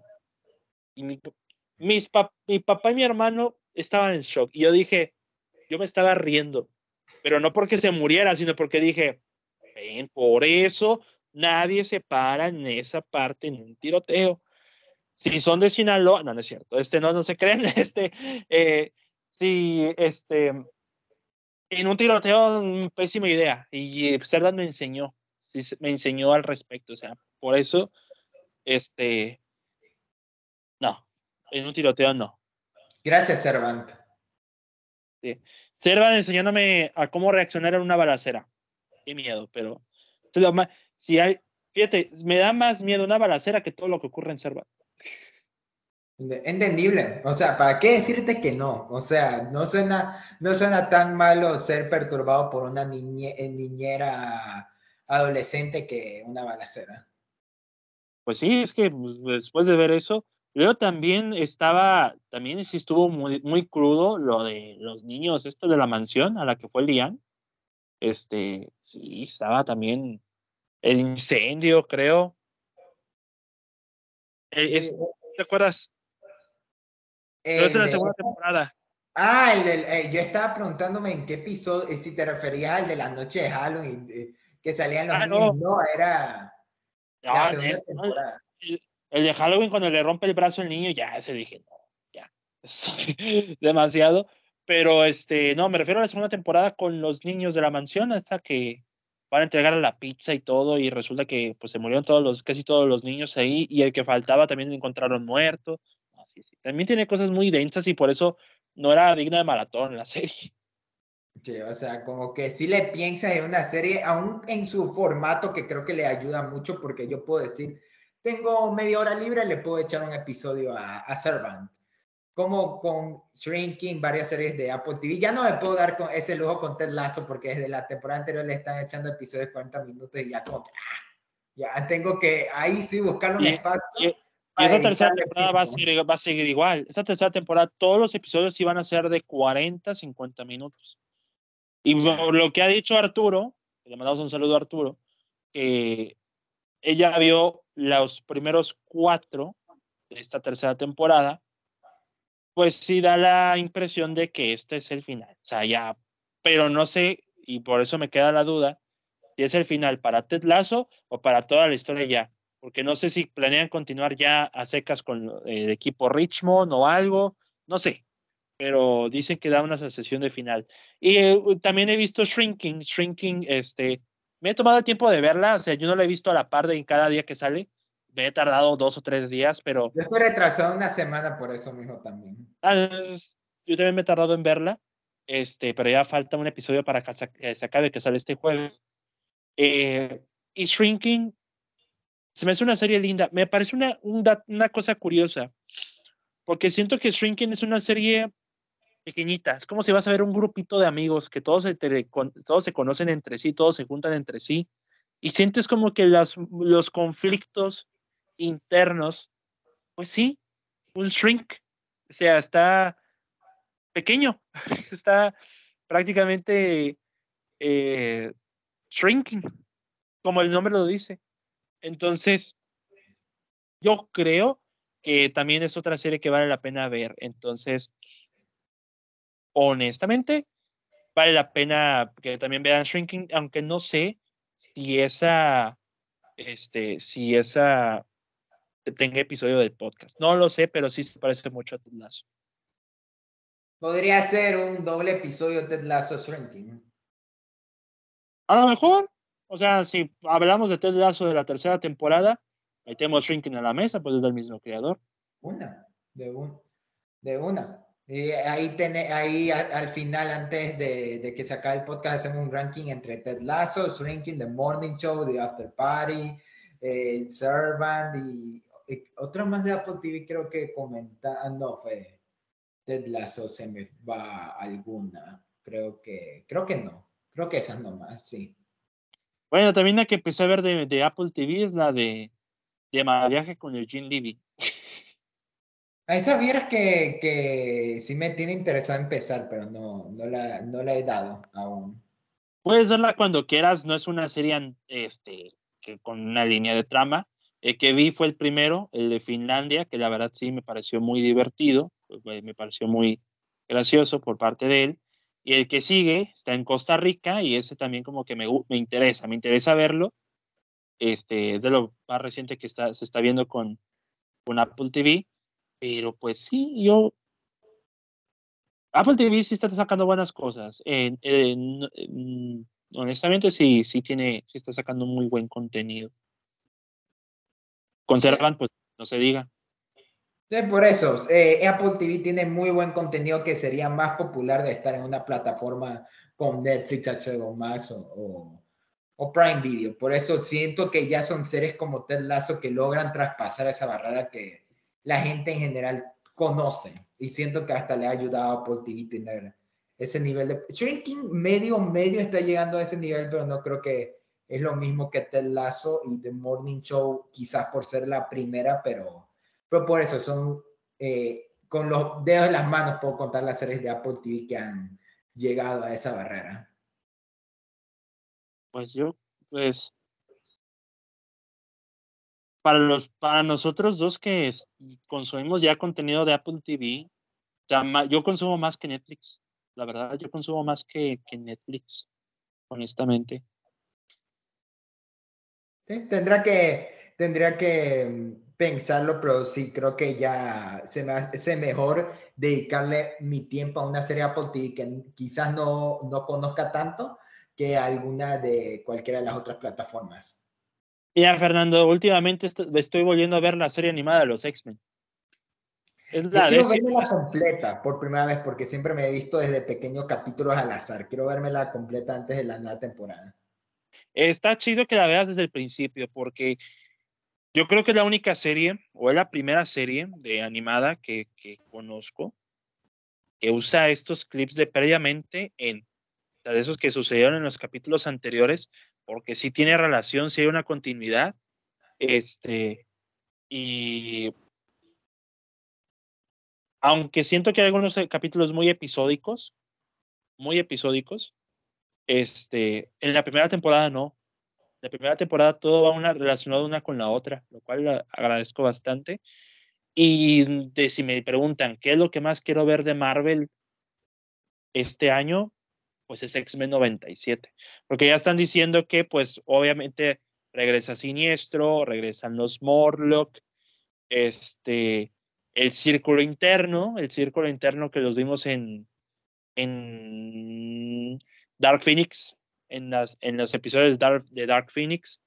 Este, vi los diseños, se ven limpios, mejores que la, en esta versión de los 90, que es lo máximo que se podría esperar pero ya quiero verlo. O sea, ya quiero ver cómo va a estar esto. O sea, cómo, cómo queda. La verdad, lo único que me interesa de Marvel, sin contar los Guardianes de la Galaxia. Entendible. Entendible. Por un momento hasta estaba haciendo el calendario de palomitas en serie y yo decía, ¿qué hay en mayo de pronto para dedicarle un episodio? Estoy viendo Guardianes de la Galaxia. Ah, sí, Guardianes de la Galaxia se estrena en mayo. Se estrena en mayo, igual que Rápidos y Furiosos. Uh, mira, yo, sí, yo, eh, yo sé que nadie en el podcast quiere dedicarle un episodio a Rápidos y Furiosos, pero yo sí le haría uno si tú le entras. Y hablamos de por qué Rápidos y Furiosos es parte fundamental de, del cine actual. Yo hablé de la 9 solo, entonces pues no, no, me, no tendría que casi hablar de la 10, la verdad. La, el tráiler no lo, no lo he dejado de ver, ese, ese tráiler nunca me ha hartado, o sea, el tráiler de la 10. Pero sobre todo por la música, me gusta la música. Es que el tráiler de la 10 se quieren ver muy serios, lo cual da risa en primeras instancias, pero la música de ese tráiler dije, no es muy habitual escuchar así como que un tema muy épico, pero con toques urbanos, y la verdad me gusta. Me gusta. el trailer, eh, yo, di, yo decía que si el tráiler me salía en Ant-Man Quantumania, yo sí gritaba a la verga Marvel, este sí es el verdadero eh, eh, universo que quiero ver. Pero no pasó. Y, justo fue en Shazam Fury of the Ghost que me salió, pero ya este, yo ya no era lo mismo. No era lo mismo. Pues ya, para decirlo en Ant-Man Quantumania, ya, es como que dices, que Rápidos y Furiosos será mejor, sí, va a ser mejor, obviamente. No está tan difícil tampoco. No está tan difícil, la verdad. Este, pero bueno, este, pues ya nos desviamos, pero no sé qué más. Estamos todo este episodio desviándonos de, de cosas. Mi respeto a todos nuestros fervientes oyentes que, que, nos tienen paciencia, pero además se nutren de, de otras cosas externas aparte de Servant. Y pues, ¿qué opinas ya para acabar con Servan? No, no sé si nos falta algo. Ya hablamos del final, el final nos gustó. Nos, ah, terminó bien, o sea, se terminó bien. Ante todo, eh, ante todo porque Beto yo, eh, sí me comentó que él sí tenía miedo de que la serie terminara mal, de que la premisa la estuvieran llevando tan bien, pero que sea uno de esos casos donde M. Night y también involucrando a todo el equipo detrás para darles también crédito, se confiaran tanto de su premisa o no supieran cómo acabarla. Y ya viendo el final, yo puedo confirmar que acabó bien. No es, no es, no diría que es el punto más alto de la serie por ese tipo de cosas de que sí se pudo haber extendido, eh, ahí sí se pudo haber extendido más, pudieron haber manejado un poquito mejor ciertas cositas, pero sí es un final satisfactorio. Los giros funcionan, los giros sí te sorprenden. Toda la final sí te sientes como que valió. El viaje lo valió. Sí tuvimos tanto un buen viaje como una buena llegada. Y siento que eso es lo que, lo que importa. Aunque el viaje puede ser excelente, el final es, lo, es el último sabor de boca que te queda diciendo que Servant pudo haberse ganado una mala fama si se caía en su final. Y siento que justo me atrevo a decir que la cuarta temporada es mi temporada favorita, por arriba de la primera. Y, y sí siento que me gustaría en un futuro hasta de pronto recordar varios de esos capítulos, como el primero donde Lian es atacada por los del culto y se defiende en el auto.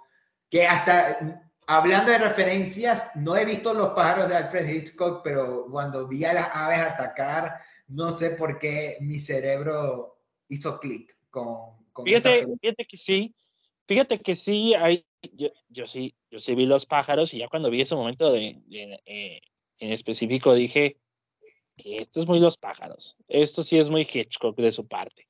Entonces, eh, fíjate que el principio de la cuarta temporada me pareció muy, pues muy eh, contenido, se puede decir, pero yo no tengo quejas del final, yo, yo sí me emocioné con el final, me emocioné con el giro de, de Julian, aunque sí el giro principal, que sea con Lian, al principio dije, bueno, lo del bebé, X, cómo lo hizo, X. El final, el final que se merecían es justamente darle a hacer ver a Dorothy que realmente vivió una fantasía de que el bebé ya no está y que ya lo está aceptando, que ya está aceptando ese dolor.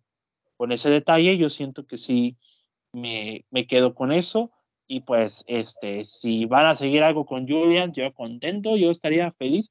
Yo pensaba, yo sí me imaginaba que el final sería como que al siempre, Lian resulta que está viva o que resurge de otras formas o que el mal o que la iglesia hace, la, hace una forma de que ellos sigan presentes.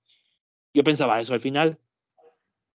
Y resulta que Julian es el que sí se metió a la iglesia, pero por, no porque quisiera, sino porque prácticamente lo reviven después del, del lineazo que se aventó y la desmayada que se, ya ni el oso cricoso hizo eso. Entonces, este, sobrevive. Y cosas, ¿no? Y así termina la serie con un holy shit y pum, cerramos. Así se termina Servant, así se fueron 40 episodios. Sí, sí y, y para mira, se fue en lo alto. Pudo haberse alargado más de lo que ya está, pero, pero como dijo M. Night, que le estoy dando demasiado crédito a M. Night, pero siento que eh, esto yo sí lo leí de una publicación que él puso en Instagram hace una semana, de que él cuando estaba eh, en producción con esta serie, él ya estaba fijando cómo quería que acabara desde la primera temporada. Y que ya obviamente como es el caso de que tú haces una serie, cosas van cambiando, cosas tú vas desarrollando dependiendo de la historia que tú estás eh, haciendo, pero el final siempre se mantuvo fiel según sus palabras y siento que viéndolo, sí se nota desde la primera temporada que nos están preparando para algo así. Quizás cosas hayan cambiado, pero todo a la final sí se siente como un círculo que se cerró. O sea, como yo te dije, yo sí interpreté otras varias cosas por todo lo que pasó en esta última temporada. También el que el de lo de Julian sí está mega marcado porque M. Night nunca ha sido una persona sutil. Literal, el, el, contexto de Noca de Cabin te lo dice el personaje de Jonathan Groff en todo un parrafote en, la, en el trayecto final pero el punto en la toma en la que el man ve la ave y se le notan las alas, lo cual es, es casi que pegarte a la cara el mensaje, pero el uno, la toma está cool. Dos, está cool el que el man vea eso y ahí conecte todo y, se, y la serie queda, oh es como que, por eso, toda la serie te deja así, diciendo que, que por eso, si ya hasta este punto alguien está oyendo esta serie porque Servant genuinamente sí es de las mejores series de terror psicológico, en este momento ya no le vamos a describir así de este momento porque ya acabó, pero sí siento que ahorita que acabó es el perfecto momento para recomendarle a la gente a que sí le dé una oportunidad porque sí acabó bien y es una de esas joyitas de Apple TV. Servant se termina en su cuarta temporada, Succession va a terminar en su cuarta temporada y hablando de cuartas temporadas, con esto vamos a cerrar la cuarta temporada de La Cueva del Cine. Claro. que como Este fue el verdadero giro de, del podcast de que todo ha sido planeado por el señor Cavazos para que queda el triple cuatro. Pues todo, mira, segundo final de temporada en el que, no, corrección, tercer final de temporada en el que Palomitas en serie está presente. Es que obvio, es, que qué mejor forma de, acabar una temporada que conmigo. ¿Estarás en el final del podcast? No lo sabemos, hijo. Bueno, yo, no, sí, sí, sí, sí, no te preocupes, sí vas a estar. Pero, o sea, pero no todo palomitas, o sea, va a haber mucha gente. O sea, va a ser, por eso tengo como 10 meses para planear, o menos, hasta antes de que acabe el año. Entonces, eso va a ser, eso va a ser. Pero, Fernando, ya para despedirnos, pues tus redes sociales.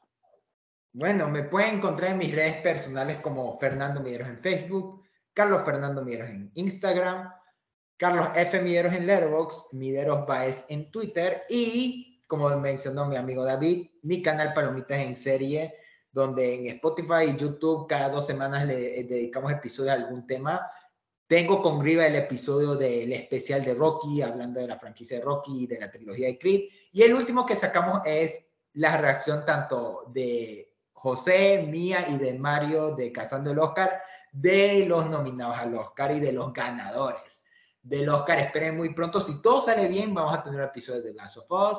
Y ahí vamos a estar poniéndonos al día en la semana. José piensa hacer varios episodios de anime, en los cuales yo no sé Sí, eh, yo ya ahí me pues encargo. Pues mira, regresa. Demon Slayer regresa en abril. Entonces, este, nada más tenemos el ¿Eh? Eso es ese es uno de los de anime que quiere hacer. Quiere hacer de My Hero Academy y uno de Demon Slayer. Cuando se acabe ya, de My Hero Academia ya estoy bien atrasado. Ya estoy bien atrasado en My Hero Academia. pero el Demon Slayer, pues ya después de lo que vimos en cines, pues ya estoy a la par. Entonces, pues ya, yo creo que... Ah, entonces, eh, nos pueden encontrar ahí en Facebook y en TikTok, donde ahí está, yo subo todas las cosas todos los días ante, ante la vergüenza ajena que todos dicen que genero, pero no importa, no importa. Y también mientras Palomitas Inseres siga vivo, mientras, mientras yo eh, y todos los miembros del podcast lo mantengamos vivo, David siempre va a tener un hogar donde podremos comentar cosas. Así, y muy, hasta muy probablemente yo le ofrezca ser parte del podcast cuando, cuando se acabe la cueva del cine, para ahí mantenerlo vigente. Eh, espérame, espérame, mi contrato con Sinoptosis está en peligro. Está en peligro mi contrato con yo, yo, eh, Lo que te ofrece Sinautopsias, yo te ofrezco el doble. Ah, esto va a ir para Ale y Alberto. ¿eh? Alberto, Leonardo, Ale, eh, ojo, eh. Yo ya voy preparando el cheque y, los demás de Palomita en cero oyéndome que qué está haciendo este imbécil. es lo bueno de que anuncies que tu podcast se va a acabar, aunque faltan 40 episodios, ya eres el hombre más cotizado de todos. ¿Ves? ¿Ves? Que ya quieren aprovechar que ya tienen, quieren a David Cavazos para ellos mismos. Por eso, yo ya quiero a David para, para mí mismo. yo, yo, les, yo les pregunto, ¿realmente me querrán a ellos? O sea, ya me, ya me conocen 160 episodios, ¿realmente me van a querer?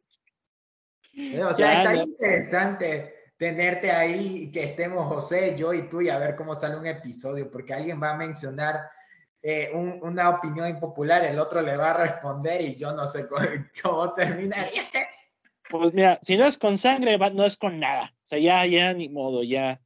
Eso. Saludos a José, un saludo a José que finalmente está viendo Succession y está en la tercera temporada. Me está gustando, loco. Me, eh, me, en una llamada de tres, en una hora, en una llamada a las 2 de la mañana que tuvimos, el man me comentó que sí le estaba enganchando Succession. Eso ya dice. Vamos bien. Vamos bien. Qué bueno. Aunque él no, él no cree que el primo Greg se va a quedar con todo, pero hagan sus apuestas, se le va a quedar con él, eh, él, dice que el primo Greg es, es, la persona más inútil del planeta, pero yo le digo, José, yo soy Tom y tú eres mi primo Greg. No, yo, soy el primo Greg.